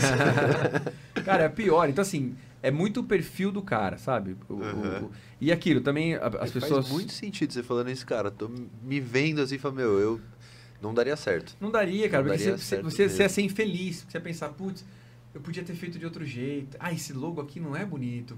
Tinha que ser um logo diferente. Por que, que os caras não colocam uma mesa aqui? Por que, que não. E aí o franqueado começa. Você lembra o McDonald's lá no começo? Começaram a colocar coxinha. E nem sempre o cara, o cara que é empreendedor não quer dizer que porque ele é empreendedor, porque ele é bom, que ele é bom. Porque 90% dos empreendedores são horríveis. Né? Então, assim, o cara é chato, ele quer empreender, mas ele não sabe. Ele vai, ele vai, ele vai, ele, ele vai colocar hot dog no McDonald's, vai colocar agora na Jesus no McDonald's, como já aconteceu. Ou seja, ele vai sair do padrão e nem sempre para um lado bom. Entendeu? Uhum. E, e, é isso, cara. Então, é, é, é, é, o empreendedor ele é um péssimo, um péssimo, um péssimo franqueado. Perfeito. Agora, não, não é, eu falei, né? Franquia é monarquia. Eu sempre brinco com isso, porque o cara tem que seguir ali. Não, não é uma democracia que você monta ali um um. Apesar que você tem, né? Os, os, você monta conselho de franqueado e tal, mas, cara, eu particularmente acho que quanto mais você divide. É, é complicado. Eu acho que você Quanto tem mais que ter um funil né? legal. Assim, Cara, assim, que, tipo, assim, a, a, melhor, a, a melhor mas... franquia, ela tem um bom monarca. Uhum. Sabe? Tem um bom monarca. Um monarca que escuta, que, que traz as pessoas para perto. E tem que ouvir, sim. As, a, eu não tô falando, cara, que o, ah, o perfil do franqueado é um robô. Uhum. Não. Cara, o franqueado ele pode ser inteligentíssimo ele pode ser criativo, ele pode ser tudo isso e ser um cara disciplinado, e ser um cara contido, e ser um cara que segue regras. Aliás, eu acho que a pessoa que segue regras, ela é muito mais. É, é, com, ela tem uma inteligência emocional muito melhor do que a gente que é empreendedor. Eu falo para você, a gente não tem inteligência emocional para chegar num cara, sentar numa mesa e não dar e fazer do, que o cara, do jeito que o cara tá falando. E não debater, né? Exatamente. Agora, esse, esse franqueado ideal, ele é inteligente pra caramba e ele, e ele tem umas sacadas. Então, por exemplo, é, Big Mac. Quem inventou o Big Mac não foi o McDonald's. Foi um franqueado do McDonald's. O cara, ele, ele, ele, ele começou a ver que as pessoas iam lá, compravam dois cheeseburgers e juntavam para comer. Ele falou, pô, por que, que eu não, não vendo assim? Ele começou a vender, a franqueadora ficou louca. Né? Mas aí falou, pô, funcionou. Implementaram. É, a, a, o quiosque de sorvete do, do, do McDonald's também, né? foi franqueado que inventou. Então é legal, não é que o franqueado oh, não pode ter ideia. Tem no The Founder também, né? Tem. Eu acho que até um exemplo legal de tem. que eles chegam numa abordagem muito tipo assim, é risca, mas mesmo assim pode. Sim, exatamente. São bem-vindos. Então assim. as melhores ideias vêm dos franqueados, mas cara, uma coisa é ideia, outra coisa é crítica. Então, o empreendedor, geralmente, ele vem, com, ele vem mais criticando. Então, assim, é, é isso, cara. É, a gente não pode generalizar. Poxa, quer dizer que o cara que tem um perfil militar disciplinado, ele não é empreendedor? Todo mundo é um pouquinho empreendedor. Mas o que eu estou dizendo é o seguinte, você que é um empreendedor raiz, sabe aquele empreendedor que quer fazer tudo sozinho e tal? Esse empreendedor, 100% empreendedor, franquia não é para você. Agora, é óbvio, cara, eu sou um cara disciplinado, sou um pouco empreendedor sim, mas eu quero um negocinho que tá pronto. Legal, você pode ser um franqueado. Quero ganhar tempo, tracionar, né? Exatamente, né? mas esse cara desbravador, aventureiro, né? O, o motoqueiro então. da, da, dos empre, do empreendedorismo, o, o, cara que pula de paraquedas no empreendedorismo, esse doido, franquia não é para ele. Mas no final, então, a franquia é para quem? Para mim, a franquia é para quem é para quem está disposto primeiro a, a entender o que é franquia e se sente bem com isso, ou seja, olha, é um negócio pronto que você vai ter que seguir aqui uma, uma regra. Estamos abertos a ideias, estamos abertos a tudo, mas você tem que seguir um, um roteiro. Então, geralmente, um bom franquia. É, é que depende do tipo de franquia, sim, sim. tá? Mas geralmente, é, um, um, cara mais disciplinado, um administrador, uma pessoa é, mais. É, é na maioria das franquias, assim, um, um, um cara mais contido ele costuma se dar melhor com, Sim, com franquia. Agora aquilo, né? Não existe uma máxima para isso. Estou dando alguns exemplos. Uma regra, né? É, não existe uma regra específica, mas assim, geralmente, cara, pela minha experiência que eu vejo no dia a dia respirando isso, é o que ele falou. É, é, franquia respirando desde 2005, 2004. Estamos falando de 20 anos, né? Então, bem ou mal, já já negócios, né? Desde 2004 franquia, desde 2010, 2009. Então é muita, são 15 anos. Sim.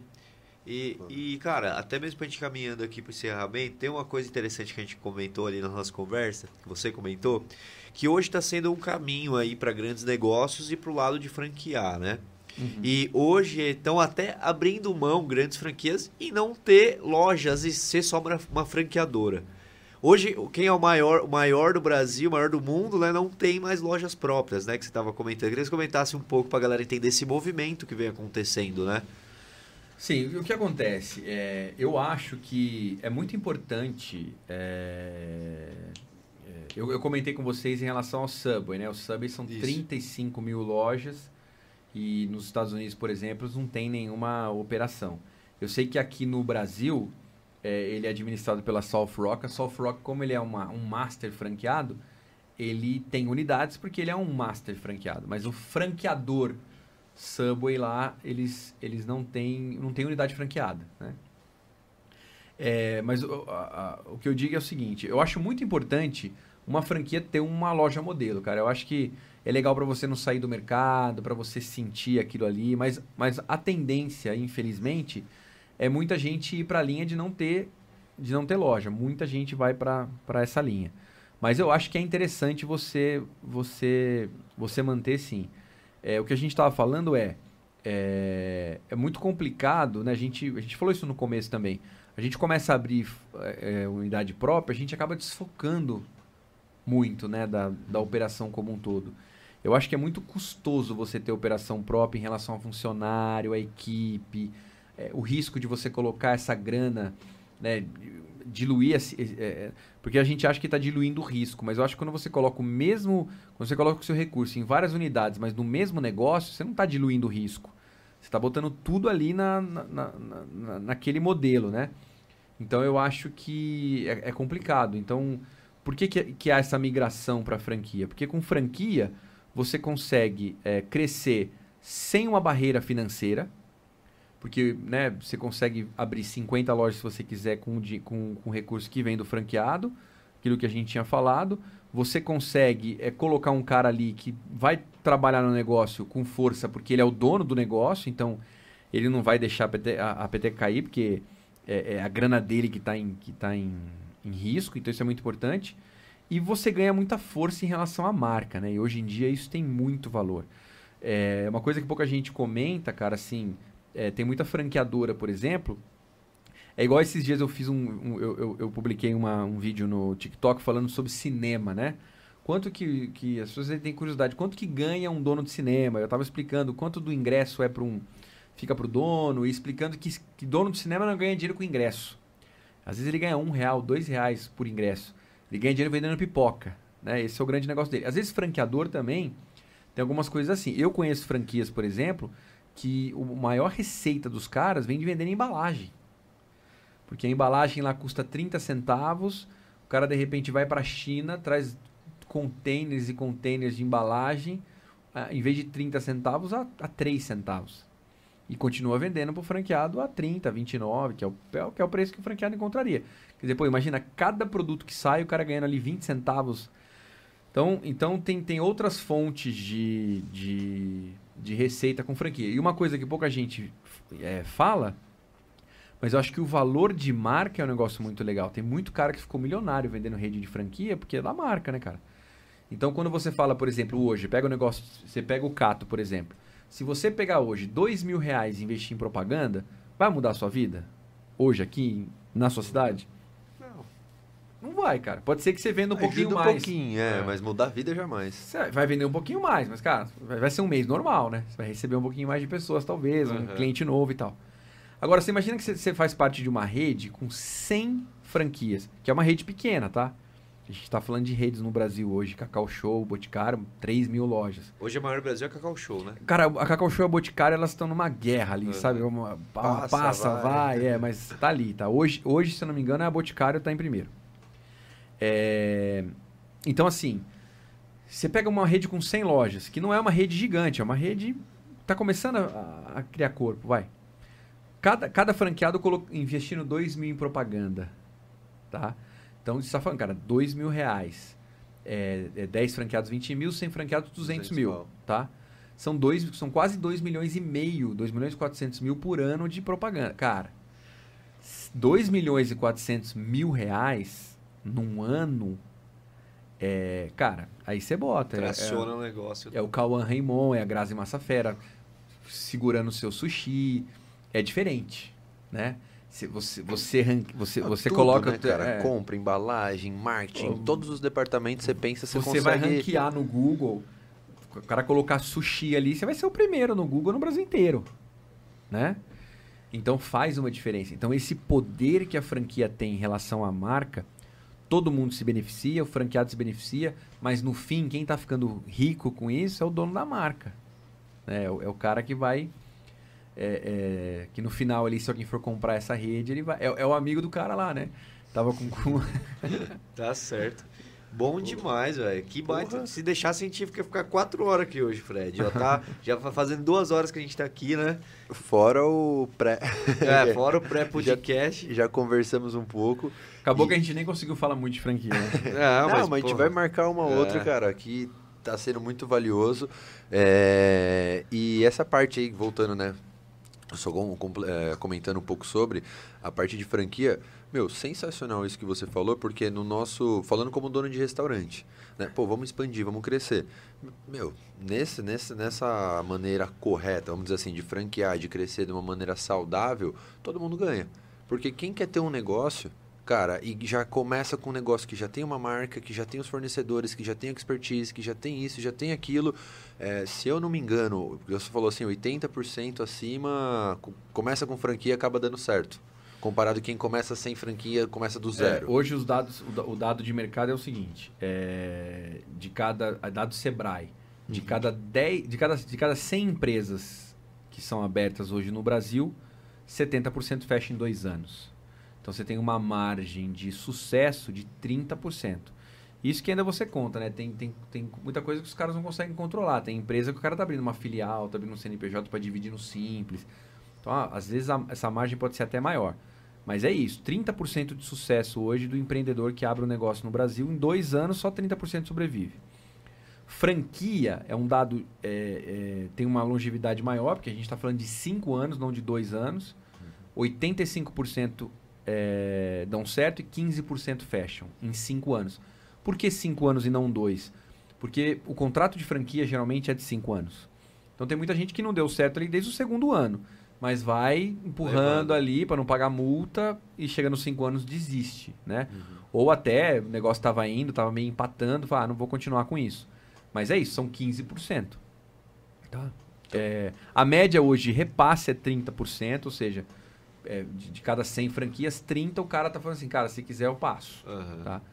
Mas ainda, cara, parece. É muito, mas é, comparado, quando a gente fala de empreendedorismo. É, é aquilo, quando a gente fala de empreendedorismo, é, a gente tem que entender que os números são muito piores fora de franquia, entendeu?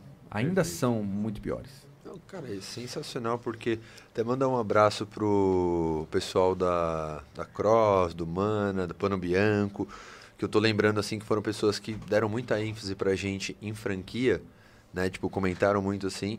Até foi uma das coisas que Igual eu tinha comentado com você na feira lá, cara, fiquei super feliz de ter conhecido. A gente, como dono de restaurante, tinha muito interesse em estar conversando, estar entendendo um pouco mais o que é uma formatação, como vocês trabalham tudo mais. E pro podcast também, levar essa, levar essa informação, esse conteúdo pra galera. E como que, até fazendo merchan, aproveitando aqui, já como que acha vocês, quem pode contratar vocês, só dar uma pincelada rápida aí pro pessoal, porque é uma, é uma das dúvidas que eu tinha, antes de conhecer você lá na feira. Aham. Cara, o- é bom. É, é, eu acho que vocês devem colocar aí o, o Instagram. Eu acho que no Sim, Instagram sim, ali tá na consegue. descrição. É, Fred Vanitelli. Ou no, no TikTok. É, e na parte de formatação, você pode acessar comofranquear.com.br. Então, Boa. muito fácil. Quer franquear, né? Então, Boa. como franquear? E até mesmo puxando esse gancho, conhecemos o Fred lá na feira do. Foi na, foi na Fispal. Da Fispal. E, inclusive, falando em feira, a importância de estar em feiras e eventos. Estamos agora com o nosso novo parceiro, né? RD Station, que vai estar com o evento RD Summit aí em novembro. Então, é muito importante a presença de empreendedores, né? 8, 9, 10? 8, 9 e 10 de novembro. Então, é, é um business festival, né? Que eles chamam. Então, tem música ao vivo, tem gastronomia e, claro, muito network lá. Então, tem link aí para comprar o nosso cupom. Tem QR Code também? Mandaram QR Code? Não, o Nicolas não mandou. O Nicolas vai se ver comigo então. Já fala aqui no ao vivo. É. Tudo é negócio, ganha 15% de desconto na compra de qualquer ingresso. Exatamente, tem link aí na descrição. Clicou no link aí, cara, você tem ah, 15% de desconto com o nosso cupom. Então estaremos lá, né? Estamos escolhendo só o dia que a gente vai ainda, mas estaremos lá. Então é importante você aí que tem um negócio, quer abrir um negócio, tá no meio ali, conversar com pessoas, conhecer pessoas. Foi assim que a gente conheceu o Fred também, o negócio dele. Então é importante, né? Estar presente nesses lugares. Sem né? dúvida. É, é, network é, é fundamental. Pode mudar a história de muita gente, um contato, um... É muito importante. Ninguém faz nada sozinho. Essa, essa é a verdade. É, vai mudar, esse contato vai mudar a história. Bom demais. Mais uma vez agradecer aí ao Fred pela presença. Esperamos que você tenha gostado. Gostou? Com certeza. Boa. Muito legal. Parabéns aí pela, pela iniciativa, porque eu sei que vocês, vocês têm um negócio de vocês, só que é um, é um, é um, eu sei que é um projeto, um sonho de vocês também, mas eu sei que o que motiva vocês é também ajudar as pessoas, Sim. enfim, isso é muito legal de você querer partilhar aí é, é, o conhecimento de vocês, né, a experiência que vocês tiveram também aí com, com o sucesso que vocês têm hoje. Boa.